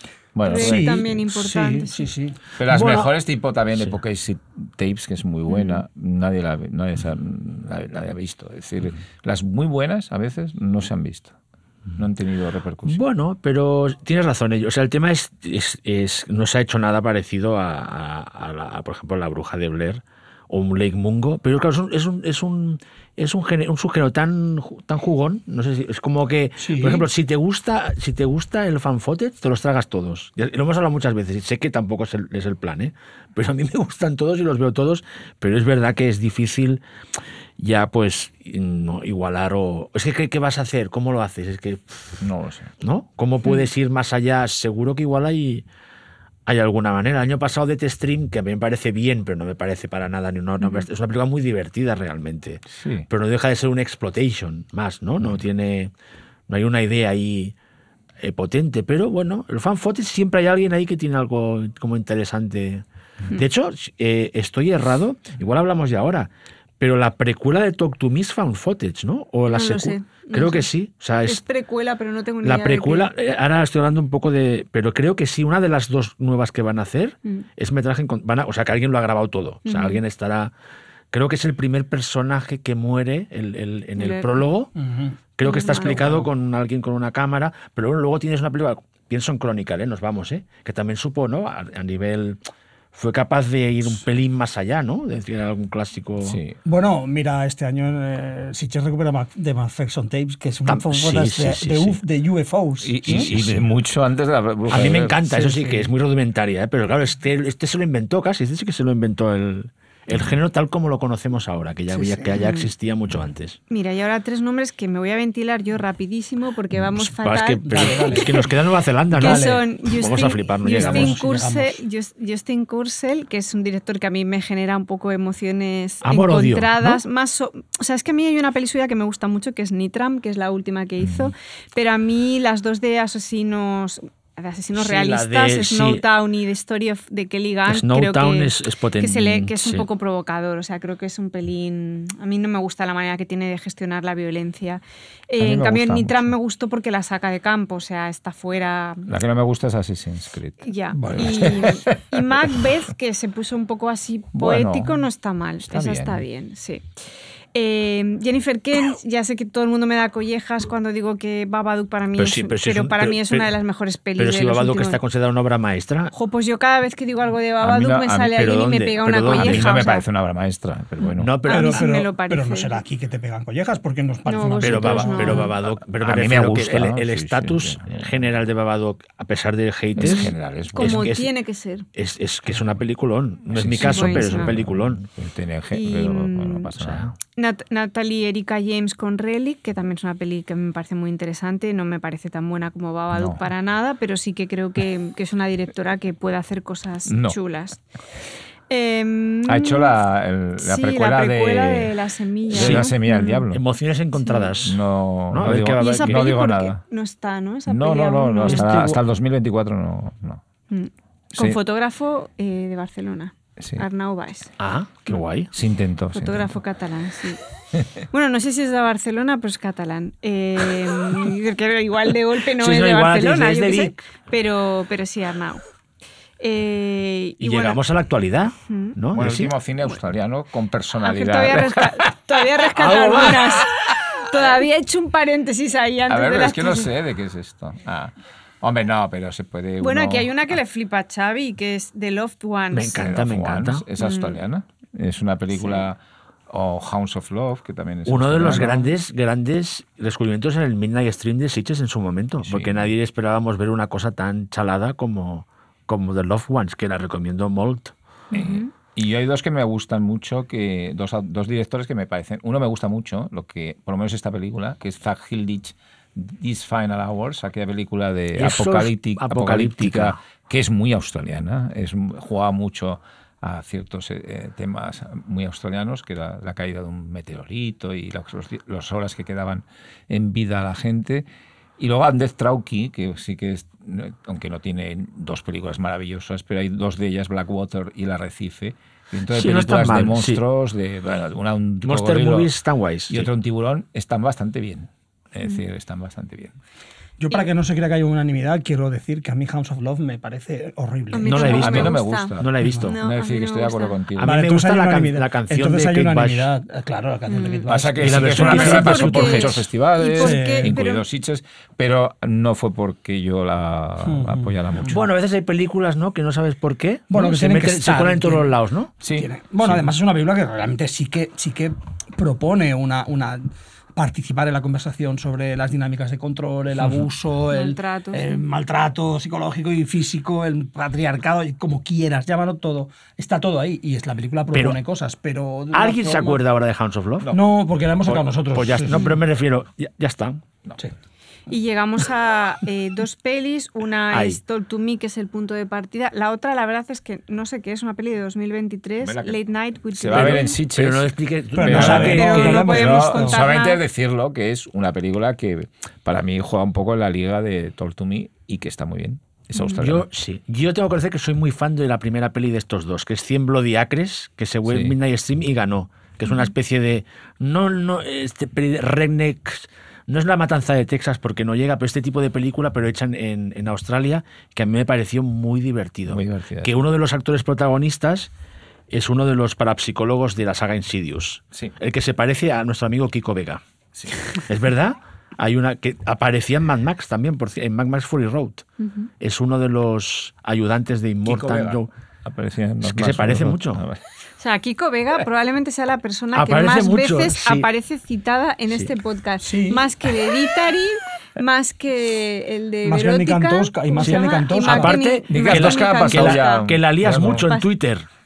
Relájate, Eh, Kiko, que la Está- lías, hombre. Kiko te están regañando, ¿eh? Sí. Bueno, yo le regaño en directo en Twitter. Que, Oye, sí que es tampoco, tampoco le voy a regañar más, pobre, que, que también Ya. le- ya le regaño bastante. Yo no, no he visto. Yo no puedo- regaño a Kiko Vega. Ay, no, aquí el único, al único que ha, que ha visto Late Night with the Devil es, es, es Ángel, pero si el tema es lo que promete, yo voy a flipar. Yo creo que sí. Bueno, o sea, es decir, Hombre, si yo- es realmente de un late night show Sí, sí. con With the Devil, Yo creo que es de las que hay que ir a ver, sí o sí. Yo creo que os va a gustar. Y Talk to Me, eh, Ángel y yo ya hablamos mucho de la peli, o sea que quiero saberlo. Bueno, No, aquí Xavi- es que soy el único que le ha parecido ok y ya está. Bien. a mí me ha gustado muchísimo. Es Por eso una estoy película- aquí en minoría. Una película que me gusta Tampoco- mucho. Y, y mira que en el fondo fui en plan, venga, va, a ver qué, qué me van a contar estos del terror, ¿no? Aparte, Porque Jordi- estoy un poco... es que a ti no te gustaba. Antes hacíamos memoria y yo creo que desde Get Out ninguna peli te había flipado de terror, como de flipar, de decir. Creo que es Get Out, la última. No lo sé Hombre, ahora. alguna más, ¿no? Después. No Sí, pero no lo sé, pero no, No lo te sé. acuerdas. Sí, no sí, me no- no acuerdo. Ah, no, la cura del bienestar. Pero no, esa es anterior. Es anterior, diría. Anterior, No, sí. Sí, alguna por ahí le hizo gracia. Pero Sí, no. pero realmente yo me esperaba, porque fui a verla un poco tarde ya, eh, y me esperaba que me habían dicho que la primera me- Media mitad hora. de la película era brillante y que después tenía un bajón. Me parece brillante entera. la Ah, sí, verdad. a mí no me, ha parecido, no me parece que tenga un bajón. Es una película que eh, empieza siendo una peli de terror juvenil, acaba siendo un modélico peliculón de terror gótico y de bueno de terror gótico y lo que hay en medio me parece que fluye perfectamente no es decir que, que tiene unos referentes claros pero es una película que, que se construye muy bien una una historia que se atreve a crear un mundo y que se atreve a- a crear un mundo de una manera convincente. Es decir, tú ves a esos chavales utilizando el instrumento que utilizan, la mano en concreto, para conectar y te lo crees, te lo crees porque es que realmente están, eh, está muy Porque bien es como construida una narrativamente. descripción de una adicción extraordinaria. O sea, es que te transmite la esencia de una adicción de una forma brutal. A mí, yo de, de verdad rompo un poco una lanza a favor de esa segunda parte, que a mí me parece brillante.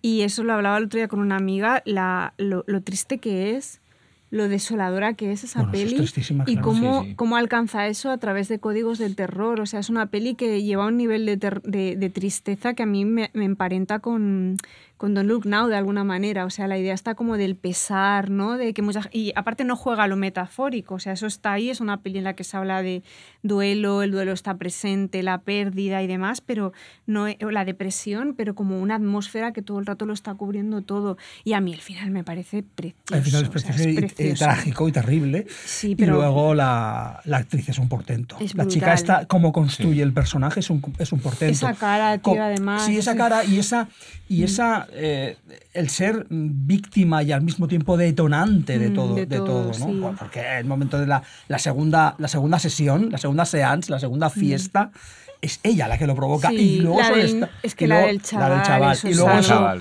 y luego eso le está pesando todo el rato, construyendo una capa más de, Mm. Sí. de pesadumbre y de, y, de, y de horror sobre el personaje, ¿no? Y me Me, gusta- parece muy bien construida. una- Sí, me gusta mucho la parte de los fantasmas, cómo está gestionado también. No sé, es una peli que Xavi dentro de Yo, yo un par de años dirá que, que... eh, no sé si voy a decir algo porque son tres contra uno. No, puedes Entonces, no, no, no, no, no. Entonces, claro, es demasiado. Yo necesitaba alguien un apoyo aquí.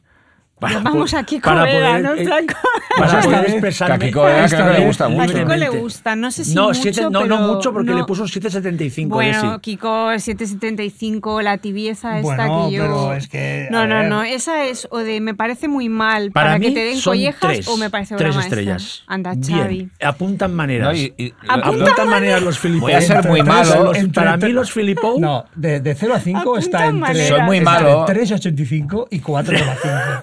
Menos Para mí, No puede ¿tú bajar cuánto del le has puesto, cuatro. Jordi? Cuatro. Yo cuatro. Cuatro. Hombre, cuatro tú son cuatro, ¿eh? Tú eres duro, ¿eh? Yo cuatro y Letterboxd, medio. tú eres- Yo le puse 5 ahí. Cinco. No, yo el, el, Yo cuatro y medio. El 4 y medio no, porque. Eh, Pero bueno, tiene, tiene un 4 sólido, son 4 Sólido, sólidas. sólido. El Son punto. sólidos. Y aquí lo que Yo lo que yo no entiendo aquí. de Xavi, y voy a ser malo, que le guste más Insidious. Me gusta más La- Insidious. Y la- y- y la monja 2 mucho más también. No te la monja- creer, Xavi. la- Insidious, Bueno, pero yo lo de eh, Insidious lo veo yo soy complicado, así, ¿eh? Soy natural, espontáneo. Ya veo, La ya. Digo versión lo que está. eh, A mí es que Insi- yo es que la me, versión está. me- la- yo la- la- no sé cómo lo yo llamaría. La familia. lloré. La familia y uno más. escucha, es- bueno, bien. es- Yo una peli de Dan Curtis, por ejemplo, No, eh, por favor. de terror. No, Yo no, lloré al final de. Insidious. Yo, yo, yo lloré Cuando aparece el famoso personaje de Insidious, un Pero famoso porque tú estás muy sensible. me Xavi. parece que, que va como cierre a la, a la, a la saga, Yo que creo no que, lo me, des- será. que por me desperté. Pero, pero como cierre la saga, que seguro que seguirá, pero este es un cierre es modélico. Yo no me voy a pelear. Bueno, un buen vamos a hablar de director. Yo no me, Patrick voy, Wilson. no me voy a pelear con nadie y no voy a, y no voy a mm, pegar broncas como hace Desi, eh, pero. No pego bronca. No, hombre, Pero te no, has pasado no las poniéndole un pego. 7,85. Es que sí, porque, sí, porque, porque Kiko sabe que yo, o sea, no, no tolero ante pelis que para mí son hits, me cuesta el perdonavidismo este, Ya, como de te perdono Pero la un vida. 7,75. Yo prefiero como Xavi, que se ve clarísimo que no le gustan, que le gusta muy poco, pienso, vale, no le gusta. Pero no tiene sentido, no tiene sentido. No voy a no pegar me- no bronca ni me voy a enfadar, pero no tiene sentido A ver, que no, te guste. no, no, me parece Lo que siento. es rarísimo, es rarísimo. Pero digo, vale, le pone un 6, pues vale. Pero el 7 tal, no, no, Kiko, no. Hay que mojarse con estas Que le pelis. suba media al menos. Kiko, un 9 con 3 como mínimo. Kiko sube una, sube una estrella en Letterboxd. Desde Ahora aquí un sí, yo, veré Talk to Me 2 y la, y la 3 la veré también. O sea, no les. Los Filipou, bien. Yo les seguiré a los Filipou. Bueno, vamos a hacer una pequeña pausa y ahora seguimos. Marea nocturna. Y nos vamos a Nueva Zelanda, que nos hemos enrollado tanto con Australia que, que no sé si nos va a dar Bueno, también hay menos, mucho. ¿eh? Es También que hay nos menos hemos olvidado cosas, de los sí. pobres Aquí Jordi, que es más el que hizo además, Los kiwis. sabe Mm. que son ma- siempre han sido más me- menos eh, prolíficos que los australianos. Venga, Evidentemente. Jordi, pues te damos la palabra a ti No, no, si yo Mm. escribí aquello hace mucho y, y seguramente habéis visto muchas más películas eh, más recientemente que yo, ¿no? Eh, el cine de Nueva Zelanda tenía un interés eh, en aquella época cuando tratamos el tema porque era eh, diferente al cine australiano. Es decir, era. Claro, nosotros consideramos que, que- forman parte de un continente y que todo aquello son lo mismo, pero en realidad no son lo mismo. Son eh, dos islas y, y dos, y dos culturas completamente distintas. ¿no? En, en Nueva Zelanda no tienen un outback. ¿no? Eh, no- Tienen selvas ahí. Sí, Tienen no, selvas Nueva- tre- Nueva tremendas. Zelanda es un país y los bosques. de geografía muy distinta y de, y de seguramente de, de culturalmente distinto, ¿no? En aquel momento lo que ya vimos es que eh, la la- la- la- la f- el cine de Nueva Zelanda venía marcado un antes y un después como así ha sido efectivamente por Peter Jackson. Es decir, Peter Jackson no solo ha funcionado como un, revolución, un revulsivo de la, del cine de guerrilla en Nueva Zelanda en sus inicios, eh, todos recordamos lo, lo, épica que fue la, la, realización y la producción de, de Bad Taste, ¿no? de Mal Gusto, que él estuvo rodándola eh, durante varios años, prácticamente a trozos. Una película que también nos, cuando llegó aquí nos... nos eh, aturdió a todos de la potencia que tenía aquella película tan de guerrilla y tan barata, pero que mm. proponía algo, bueno, aquella mezcla brillante propia de Peter Jackson de splatter, gore, mala leche y, comedia negra que la hizo un, bombazo, ¿no? Yo creo que esa es una peli de culto. A mí me alucina, mal gusto, me son cinco estrellas sólidas de, del Letterbox. O sea, yo, mira, con siempre digo lo mismo, me parece que con Posesión Infernal es la mejor película de la historia de terror hecha entre amigos. Hmm. Que hay un, hay un, hay un making of chulísimo de, media hora. Pero mal gusto no es de terror. Bueno, es, terror, pero es, zombies, es zombies, hay gore, hay bueno, que terror entre comillas, es género, y ciencia ficción y todo. Es que tengo que decir que a mí, a mí no, te, no te gusta mucho. No te gusta nunca me ha gustado, mm. no me sigue sin gustar y como tampoco a mí me da un poco igual, ni, ¿eh? me parece muy emblemática, pero, pero, a mí me flipa. Pues. Y poquito Branded, lo tengo que decir. Hostia, Branded, otras cinco son Pero les para mí, pegan ¿eh? muchísimo a Xavi. Ostras, para mí esa, son cinco. esa trilogía a mí Branded, es... No, todos los efectos tradicionales que ya se nota todo lo que hizo después de los, los anillos. Pero yo de the Feebles, las maquetas. La, la, sacaría de ahí, es otra cosa. Es, es otra una, cosa. A mí es me una gusta que va mucho más allá, ¿no? Pero para mí, Brain Dead sí que es una. Eh, una un, se acabó el cine gore después. Sí, Estamos de acuerdo. O sea, es el, el, el, la cima. es un punto y aparte, es decir, es, es, es la, el gran proyecto sí. de el gran proyecto de el slapstick, ¿no? el cine mudo, es, es todo, es la, es la alegría de vivir. Y, y, nuestra Diana Peñalver es fantástica. Y chicas de hoy en día. ¿Sabes? Imagínate. Pero sí, a mí me gustaría hablar antes mínimamente de una peli Adelante. que inició todo esto, que es Death War Up de David, sí, Blyth, David Blyth, que es una cosa rarísima de una especie de Mad Doctor, ¿no? que es una especie de psiquiátrico que, que hace hace experimentos con los pacientes y también está ya ese gole un poco más de colorines, que hasta sería Bruno Lawrence, el mítico actor, eh, eh, eh, que no sé si es neozelandés o australiano, creo que es neozelandés, ¿no? Que hasta Jack Nicholson lo tenía ahí como en, una, en un altar absoluto, que es una película que se ha quedado ahí, era como, sí. se quedó porque se adelantó, pero creo que es 83, sí. 84 pero que es un poco, supongo que cuando Peter Jackson, es, si la llegó a ver, que seguro es, yo quiero hacer algo parecido. Es que David Blyth es el gran pionero sí, del cine el cine neozelandés eh, radical y raro y violento. Que, que, tuvo muchos problemas después porque. Sí, sí. Bueno, tiene la primera película. La primera película de, es Angel Mine, uh -huh. que es una película sobre Que aparece en el libro, por cierto, del eh, Que a mí me Angel parece Mine. una película interesantísima uh -huh. y, y, y, perturbadora. Tuvo muchos problemas. Fue un escándalo increíble uh -huh. en en Nueva Zelanda, que no deja de ser un territorio en muchos, en muchos muy conservador. Muy conservador, sí. Y luego, no nos olvidemos de una de, de, de, de, Sam Pillsbury, que fue la primera que llegó a los festivales de manera eh, neozelandesa muy clara, que es el Espantapájaros, con un John Carradine increíble y aterrador. Es un cuento gótico sobre una, un, un mago asesino en serie que va de pueblo en pueblo matando gente y que se mezcla con una historia de niños muy Stand By Me, muy de Oye, yo no la he visto, ¿eh? esto es pues es una Tampoco. preciosidad de película, es una película de un gótico increíble. Eh, yo os la recomiendo porque sí que circulan copias muy malas, y, pero aún así disfrutaréis un montón. Y con John, John Carradine, eh, Carradine, absolutamente aterrador. Es una película preciosa. Es decir, y estuvo en la quincena de realizadores de Cannes en su mm. momento, eh, con una sorpresa de, del, cine, del cine de aquel país, ¿no? de una cosa muy rara.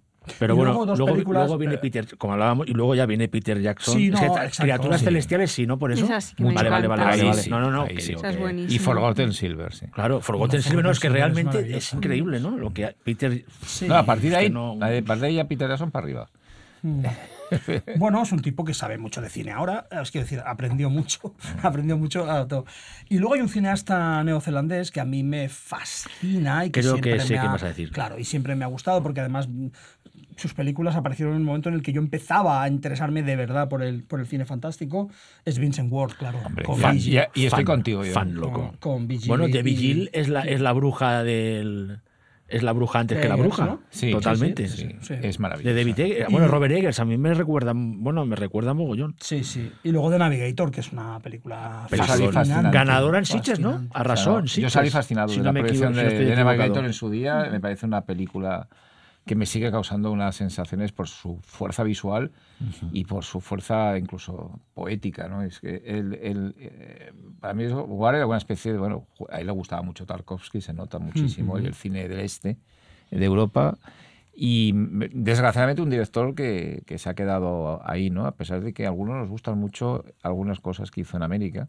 Bueno, más allá de los sueños. Su Alien 3 no realizado, que quedó parte en el guion, para mí es, una alucina. De hecho, la, eh, mira, hace no sé cómo, últimamente, eh, por casualidad, recuperé por fin la versión del, director, que hacía mucho tiempo que no la veía, de, David Fincher, que tiene más cosas del, guion de Vincent Ward, y es una alucine, de verdad. La, la versión extendida de Alien 3 es una pasada. Y si ya ves el hay un extra chulísimo de más de dos horas que explican todo el proceso de creación, que en la primera parte del extra es Vincent Ward hablando de toda la parte de su guion original de Alien 3, con ese planeta de madera, mm. los monjes, o sea, realmente, qué pena que no pudimos, que no, bueno, no pudimos llegar a ver este, este Alien 3 que igual lo hubiera encumbrado o no a Vincent Ward, ¿sabes? Pero este, Vincent Ward es uno de, junto con Peter Jackson, presidente del gran nombre del, del cine neozelandés.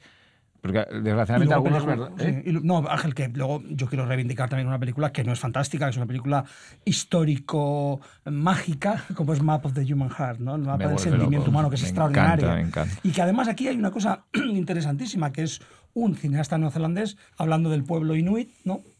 Y que, bueno, como mezcla es todas las cosas. Es una preciosidad de película que no es eh, fantástica, pero bueno, pero podría serlo. Podría serlo, podría serlo. Sí, sí. A, veces alcanza niveles poéticos, digamos, que la conectan mucho con, con lo fantástico, pero, pero no es de género, digamos. Es que el final de Nueva el, problema que ha tenido es que ciertos directores que empezaron muy potentes allí, eh, luego cuando se han ido a Estados Unidos o cuando esto, se han colapsado. ¿no? Le pasó a Geoff Murphy, que tiene esa maravilla también, que es el único superviviente, que me parece una... Eh, Con el vino, también. El vino de Utu, que es un, un éxito increíble en su país. Que tiene algo también. Sí, pero el último, único superviviente me a mí me alucina. Una película espléndida y que luego, pues en Estados Unidos, aunque nos haga mucha gracia, pero acaba haciendo Alerta Máxima 2, ¿no? Que a mí me hace mucha gracia, pero bueno, es otra cosa, ¿no? Totalmente diferente.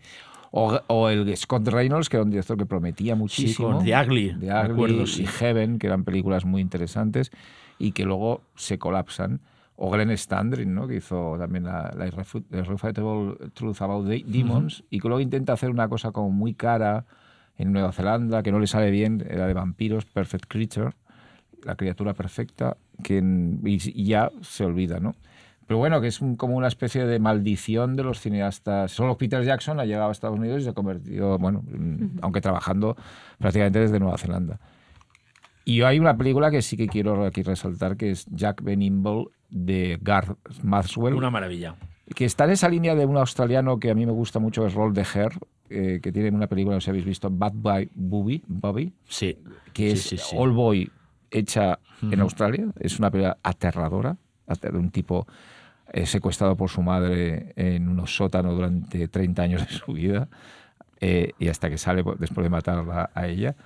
Es una película realmente perduradora. Y Jack Benimble tiene un punto, ese, esa historia también de dos gemelos que se liberan de sus padres abusadores y también, porque hay que decirlo, uno de los temas del cine australiano y neozelandés es el incesto y el abuso eh, paterno. Es decir, está en muchísimas películas curiosamente, en el, en el outback australiano y también en el cine este neozelandés, ¿no? que hay mucho abuso sobre los niños por parte incluso de, de, los padres y de padres adoptivos y todo esto es un, tema que se repite mucho. Jan Nimble es una película absolutamente preciosa. Es como un cuento de hadas para adultos. Que Alexis Arquette está increíble. increíble. De hecho, es de sus mejores, o su mejor interpretación realmente. Ahora que se ha hecho una versión también remasterizada. Sí, ahora se ha recuperado de por fotografía, fin. de atmósferas. Es una y luego toda esta parte que tiene muy eh, casi a la par que Guillermo del Toro, porque él crea sus propios aparatos mecánicos. no, es, alucinante. es que Guillermo es un entusiasta de la película. No me extraña, es que está ahí, está ahí, está ahí, en esa especie de, ¿sabes? de cuento de terror, hadas, gótico. No, no, es, es maravillosa, Jack Benimbel. Y si me permites, voy a saltar brevemente Australia porque nos hemos dejado a Alex Proyas. Hombre, por favor. Es que si no mencionamos a Alex Proyas, perdona, pero es que hay tanta cosa, es para que no nos digan que no hemos mencionado a, nuestro amigo Alex Proyas, que vino ha venido a Sitges. Y que tiene una de las películas que más me gustan del cine australiano, que es Spirits of the Air, of the También posapocalíptica y, y preciosa sobre, sobre la idea de volver a poder volar, ¿no? A volver a, crear aviones en una, en una Australia que está totalmente, que ha pasado una, una, un apocalipsis, ¿no? Sí, que es una idea que está en Mad Max también, porque siempre hay aviones rudimentarios en la segunda y en la tercera, ¿recordáis? Es decir, es una idea de, del volver a volar, porque claro, es que de ahí... De, ahí solo puedes salir volando, sí, sí, la más, la más fácil, sí, el barco jodido. Alex Proya es un personaje maravilloso, un tipo, un tipo encantador, que también le, ha ido regular, ¿no? Ha sido, irregular, ¿no? Su carrera. Yo, dejadme volver, en cambio, a otro neozelandés que hizo una película fuera.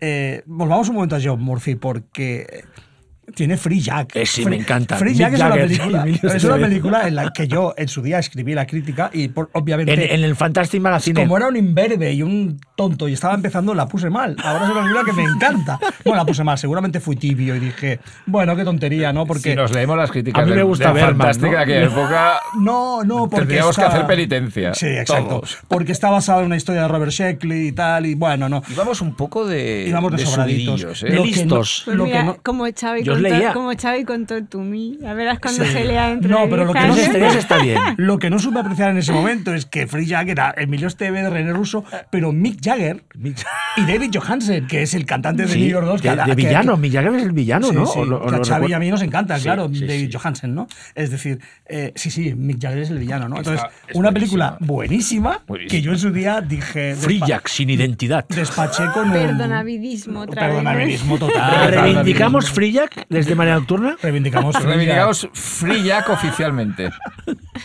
Con unas y sólidas... y no busquéis las críticas de la época, del año 91, 92. Es que creo que yo también... Si tenéis el Fantastic Magazine a mano, eh, ahí tenéis Jordi y Ángels a casco Borrarlo, borrarlo. Pero estaban muy bien esas, esas Lo que sí que recuerdo que yo era un loco de, de, de, de, Rosal Mulcahy, siempre lo ponía bien. Yo hice la crítica de Ricochet y la puse mal también. Ricochet me encanta, Ricochet me encanta. Claro, a mí también. Pero a mí, ves, siempre he sido muy pro Mulcahy, eso no me pueden decir. Bueno. Pues lo reivindicamos también. Nos ha dado el punto nostálgico. No, yo creo que ha quedado un buen repaso de, de, Australia y Nueva Zelanda. Seguro que nos hemos dejado un montón de cosas. De hecho, ya nos hemos dejado muchas del guion. He ido un poco así haciendo selección para que nos diera tiempo todo. No voy a cambiar de bloque porque vamos justísimos de tiempo, pero sí que vamos a dedicarle el último rato del programa como hemos hecho en los últimos programas, a hablar un poco de las cosas que hemos visto de género que nos han gustado eh, ya sea en cine eh, o que hayamos recuperado, o sea, no necesariamente de actualidad. Si habéis vuelto a ver alguna peli que hace tiempo que no hubierais visto o habéis descubierto algún clásico, pues, pues también bienvenido sea.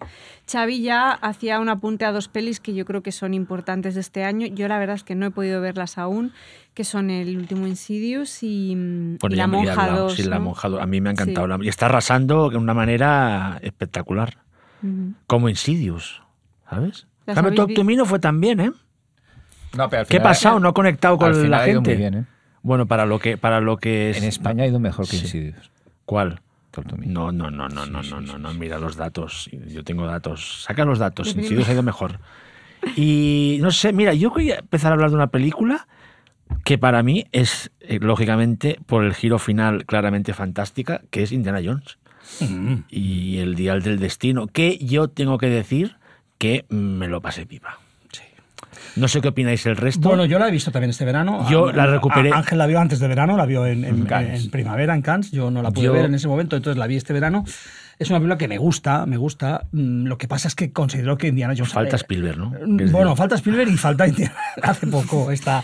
Pues, pues va justilla entonces. No, no, no, no, quiero decir. Falta Spielberg y falta Indiana Jones. No, no, no. Ya, ya, ya se falta. Indiana Jones está todo el rato ahí, pero no hace, no corre, no salta. Porque está mayor. Sí, exacto. Entonces, bueno, eh, pero es una película muy agradable y yo me lo pasé muy bien viéndola. Realmente. Es lo que he visto este verano, ¿eh? Realmente, porque me he dedicado a, a, revisar cosas para un libro que vamos a publicar en, el festival, ¿no? Y me he dedicado a repasar cosas que pasan en ciudades italianas, ¿no? Entonces. Sí, he escrito, un capítulo, ciudades americanas. he escrito un capítulo sobre las ciudades italianas como, como, como escenario, del terror. ¿Y qué te ha impresionado más de esas películas que Bueno, has visto? he vuelto a ver por vigésimo quinta vez uh, Don't, Look Now, evidentemente, y, he escrito El placer de los extraños de Rader, y me he visto todas las de Argento, de Florentinas, eh, Turín, ¿no? Turín y Roma. Eh, la Roma imaginada de Argento me ha parecido fascinante. Bueno, ya, ya leeréis el capítulo. Eh, no todos los que estáis escuchando leeréis el capítulo, pero mis amigos y mis compañeros del Marea seguro que sí. Y, y Hannibal de, de Ridley Scott. Mm. Sí, que es maravilloso. Es maravilloso. La, parte florentina, porque además es curioso, como cuando la película, eh, como en Florencia, es una ópera maravillosa y cuando, vuelven, y cuando vuelven a Estados Unidos es, una, es un la matanza de Texas Exacto. de cinco tenedores. Exacto.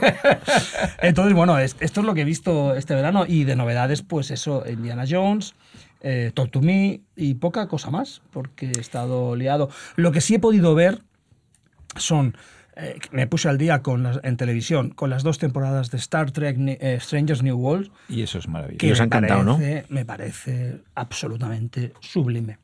Estoy totalmente de acuerdo contigo. Yo estoy por la eh, segunda temporada, no la he acabado, pero es maravilloso. Yo creo además que Pike ha pasado a ser mi capitán favorito casi. Sí, sí. y, y, bueno, estoy muy alucinado con, con esa serie de Star Trek, muy alucinado. ¿Y tú?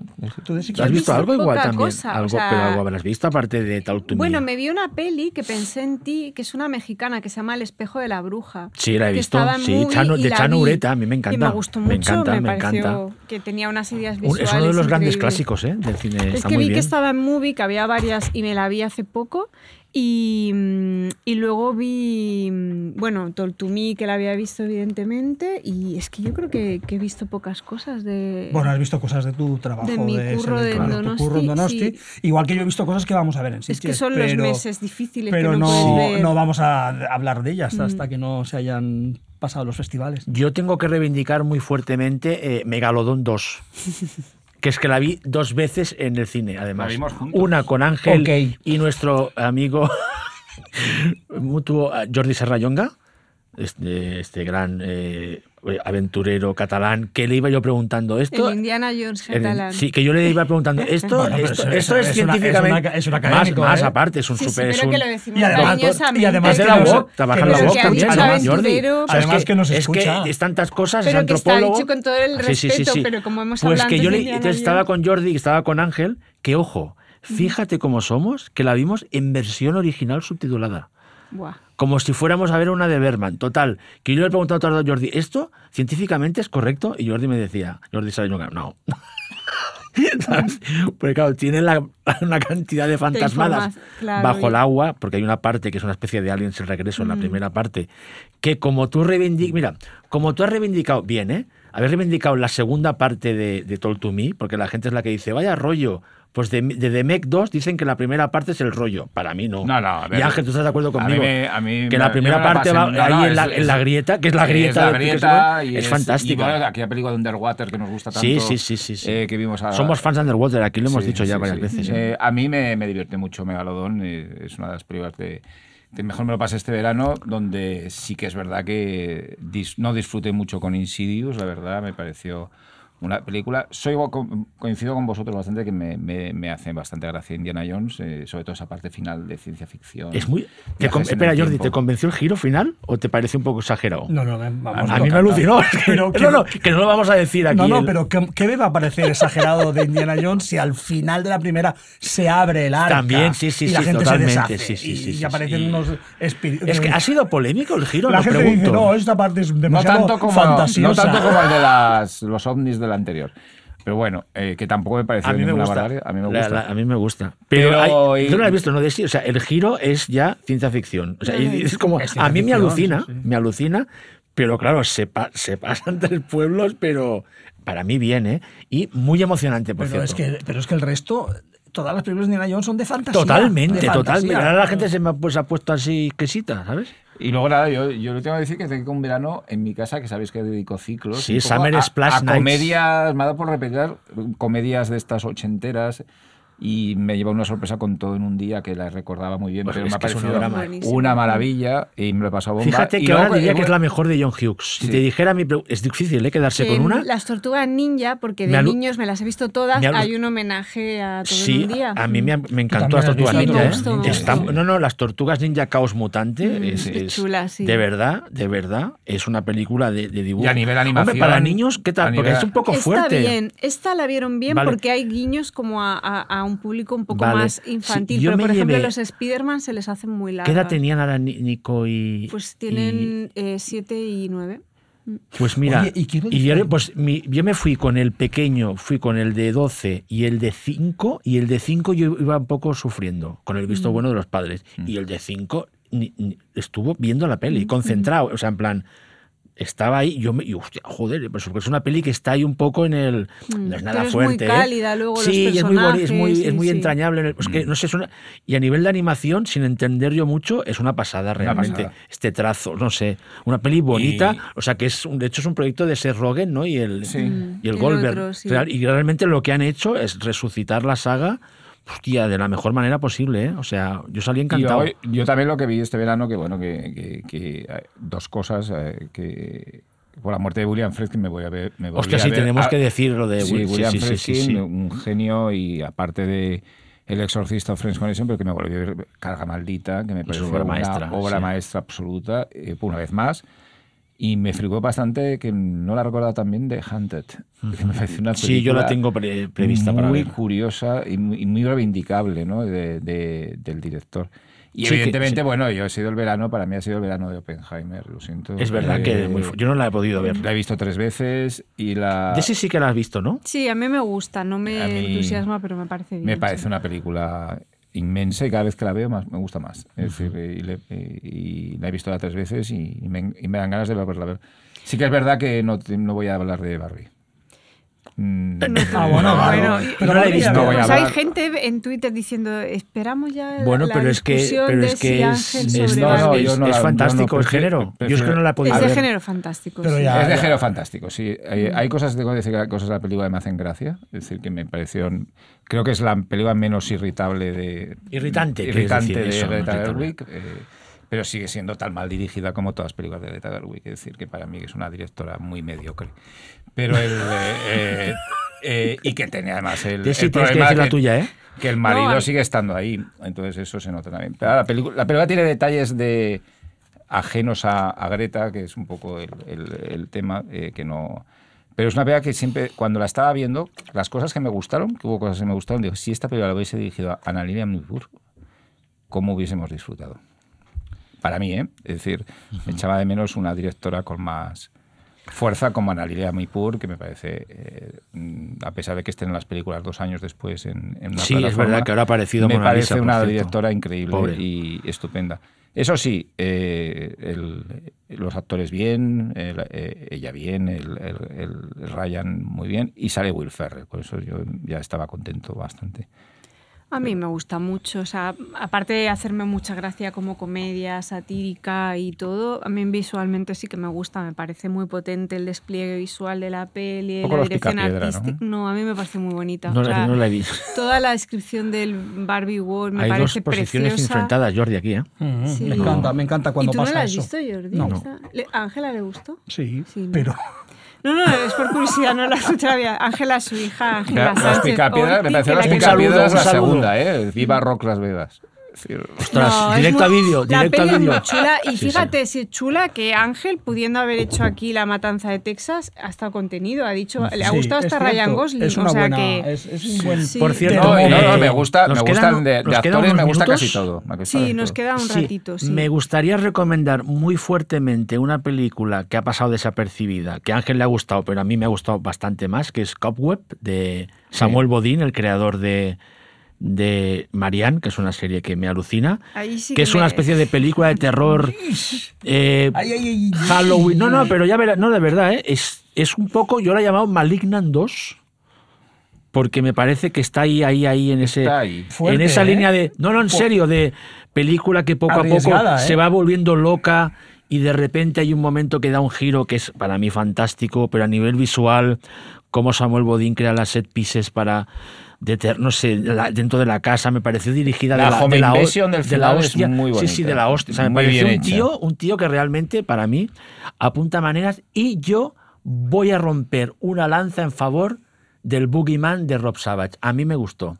Bueno, yo ya dije sin lo que alucinarme, pens- sí. sin alucinarme, es una película que está mejor de lo que se ha dicho. A mí me parece Es una no- peli bastante mediocre, No, pero no- no- ejecutada con oficio. Pero No, pero yo mediocre no es. Yo mediocre no, no veo, porque veo un trabajo ahí peli. de puesta en escena, de crearlos con ciertos elementos, de que cada escena donde eh, surge este, esta- este, eh, ¿no? este boogie, ¿no?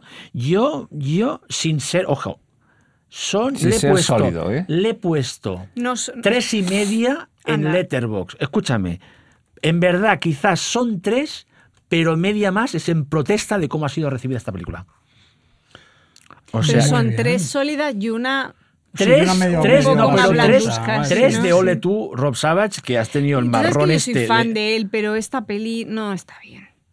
O sea, yo, yo, yo Está defendí mejor, está mejor. Defendí cómo está. ¿Tú qué? Do- un dos y medio. Para mí son dos. Pero, ¿Dos? Sí. Hombre, no, ma, no. Porque yo no ¿Dos? hago el-. Pero yo si tengo que- si cosas que No parece Mario. Mario, un tío haciendo cosas de Mario Baba ahí en, en- en- en el 2000. A ver, dos estrellas, está- dos de Dos- cinco no está Dos de cinco son cuatro. Bueno, Podría pero Es un ponerle dos y medio, pero Con la eso lo peli- pasas. el- Yo la veo correcta la cosa, película, sí, la veo una película que está bien. Es Bien, es que está bien. Correcta. Y como me pasa a mí con la de Saul Godin, un poquito mejor. Pero eh, a mí quizá al final se le va, que me gusta, ¿eh? que se le vaya la mano, pero se le va demasiado. Es decir, en el sentido de que empiezas casi... Cobweb, dices. Sí, Cobweb, que empieza, se convierte en el una especie este. de, de, de- de J horror rara. Sí, con el algo tema ahí, del sí. pelo y todo esto. Sí. Que bueno. Pero y- eso mola, ¿eh? A Sí. mí la Xavi, no me para, para, para decir es un 2 porque ya no pone medios puntos. Claro, yo Medios no Es verdad, la es vida. verdad. Entonces no le va a poner un 3. Hemos, esto, nos salió, esto nos salió en el, en el quinto aniversario. Eh, Había una norma no escrita de Desiree y yo de no valen poner medias. Sí. Porque entonces tú se ve ahí bien La duda. la duda, si hay dudas. Mm. O sea, y Pues debo entonces decir va- que, Entonces un 2, claro. que eh, entiendo lo de las medias, pero y como más ya si sabéis. pones sólidas, ¿para qué poner Ya, medias? pero como ya sabéis que he dicho que hay que ser generoso, ¿Cómo, eso cómo una vez, identificas yo- el sólidas en Letterboxd? Es decir, ¿con ¿Con- salen pues una color roca o una no, cosa así? pero porque Eh, son sólidas yo en su, en su concepto. Tengo pensado en algún momento escribirles. Para que te den otro color para las Pues para estrellas. hacerme igual el representante en España, ayudarles a hacer algo. ¿Sabes? Hazlo. Como, no, no, te digo en serio. Ofrécete. De hecho, estoy a punto ya de hacerme patrón. Claro, hombre. O sea, de ya patrón. después, ahora soy pro. Yo creo que ya en breve es Tú patrón. tienes que ser patrón ya. Entonces ya para... Tú ya- ¿Me entiendes o no? Para... Bueno, es que está bien de precio también, no es una cosa... Y los quiero ayudar porque es que es me lo que paso se te bien. ve aparte cara de patrón. ¿no? Sí, sea, patrón. patrón. Yo como Patrón, de, santo patrón. De, de patroni. el, pa- el patrón español, el Yo quería contaros una reivindicación de la, del cine en pantalla grande, otra, otra vez, la mi enésima. Y este que este, este verano, a principio de verano, fui a. Bueno, me he dedicado a ir un par de veces a cine al aire- al aire libre, a la sala Montjuic, ¿Sí? que es cine en el Castillo de Montjuic, en el foso del Castillo de Montjuic, que es una cosa espectacular aquí en Barcelona, ¿no? Y de sí que vi, vi E.T., una de tus películas Guau, y favoritas. flipaste, ¿no? Claro, y flipé porque además es una película que me volvió a gustar muchísimo. Hombre, sí. ya la he visto mil veces, pero eh, volverla a ver en un pantallón y...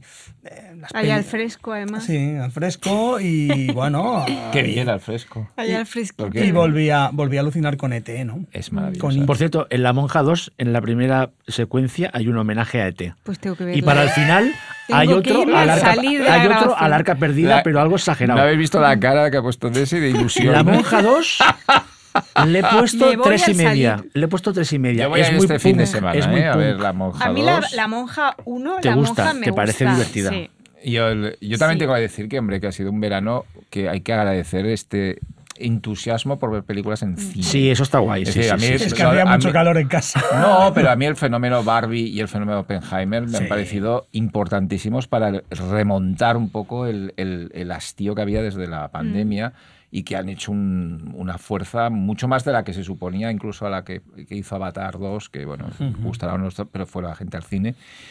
Y yo creo que en eso nos tenemos que estar muy contentos Bueno, de que Barbie, Barbenheimer, el fenómeno Barbenheimer. lo, bien que se han mezclado los públicos, las opiniones, que no se, ha creado una sinergia muy interesante entre los públicos de uno y de otra. Eh, yo creo que han ayudado, se han ayudado mutuamente a tener un trasvase incluso de público. Es decir, mm, yo creo que ha funcionado. Es de las veces que las estrategias estas de marketing, que en el fondo era una estrategia de marketing muy inteligente, han funcionado muy bien. Y yo creo que eso tenemos que estar todos muy contentos y muy y, bueno y ver las salas en Barbie con gente joven pero también en Oppenheimer con mm. gente muy joven cuando Oppenheimer se decía que una película que a lo mejor a la gente joven no le iba a interesar ¿no? y, realmente lo he visto en las tres veces que he ido muchísima gente joven pero en Barbie se supone que sí que iba a ir mm. gente joven pero en, en, Oppenheimer había chavales bueno, de 15 se supone años porque la campaña fue muy buena porque las Barbies ya no se venden entre gente joven. No, pero se fue, fue, una película muy lanzada para, y para, para la campaña de Barbie es ejemplar. La campaña de Barbie es espectacular. Y la campaña de Oppenheimer también, ha sido claro, sí, sí, es decir, pero, más tradicional en algún aspecto. Sí, pero bueno, que han funcionado muy bien y que bueno, las recaudaciones son. Y desde ese momento estamos viendo un box office bastante normalizado. Es decir, con películas que están dando mucho dinero. Es decir, eh, Megalodón. Eh, películas que pueden gustar más o menos, pero que están ahí con unas cifras eh, potentes, ¿no? decir, que son, Porque hay que decir que los de los mareos somos eh, fans del cine en casa, en plataformas, en, Blu-ray, en DVD, pero también, sin papanatismos, súper eh, defensores del cine en salas. De hecho, ahora nos vamos a dar empachos, ¿no? Tanto en San Sebastián como, en, como en Sitges nos vamos a dar empachos de sala grande. Os quería preguntar un poco así como avance de Sitges, no títulos, pero tendencias, un poco qué, qué va a pasar en Sitges este año. Mm, bueno, yo creo que hay, eh, yo creo que no hay una tendencia clara.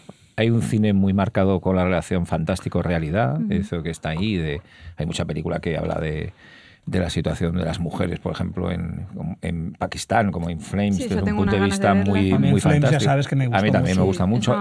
Del bullying, como Tiger Stripes, que es una película también muy, interesante. Y luego hay, hay unos ejes temáticos bastante claros, ¿no? Hay mucho vampiro.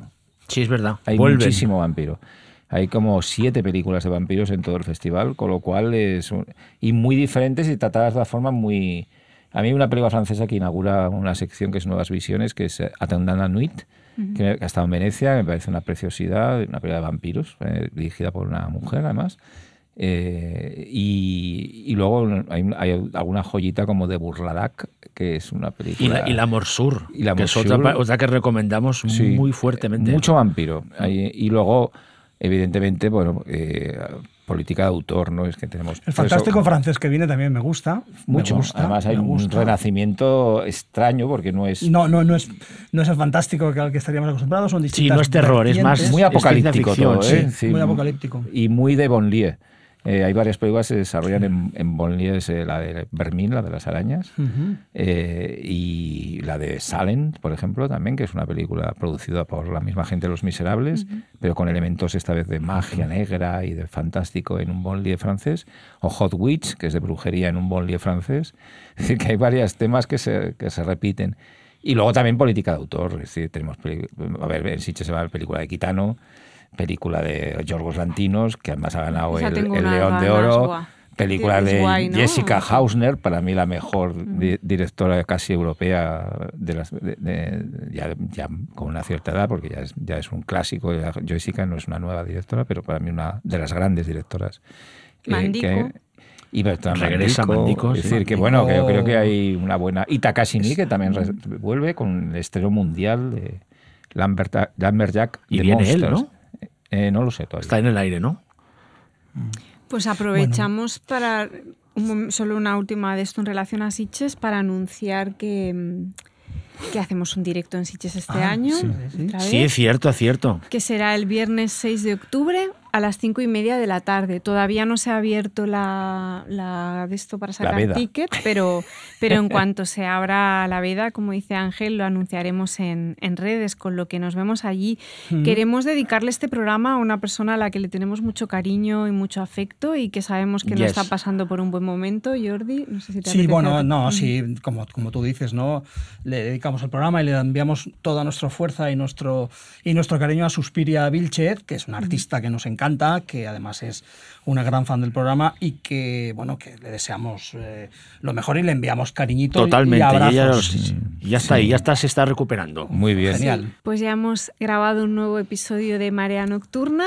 Eh, bueno, darle las gracias a mis compañeros. A, un placer, como siempre. Gracias a los tres. Gracias a Rob por hacernos de técnico hoy, a Marta y Zaro por, por ayudarnos con toda la producción. Nos vemos en nada, nos vemos en el directo de Siches, pero bueno, mientras tanto que estamos pueden venir en... a saludarnos y hacerse fotos y de todo. Selfies. Una, sí, no, ¿no? muchas. Pero y sí, firmamos sí. lo que Todas, queráis. todas, venga. Lo que queráis. Y mientras tanto, pues estamos en redes, tanto en Twitter como en Instagram. Y, y creo que ya está. Bueno, y en Letterbox también. Con que es que, va a tener que- trabajo. Va a trabajo. va a Que tener con trabajo. esto- Le cae una ola. La si, tarde- última la ola. última si hora. tarda, si la última hora que es al final. de- ¿eh? No si tarda en hacerlo es normal. No podemos asegurar que esté rápido el de este programa específicamente, pero bueno, Aleix hace un currazo y, y bueno, y nos Vale, encanta sí, tenerlo sí, sí. todo ahí también y saber las pelis de las que hemos ido hablando. Nos vemos en nada. Muchas gracias. Chao. Chao.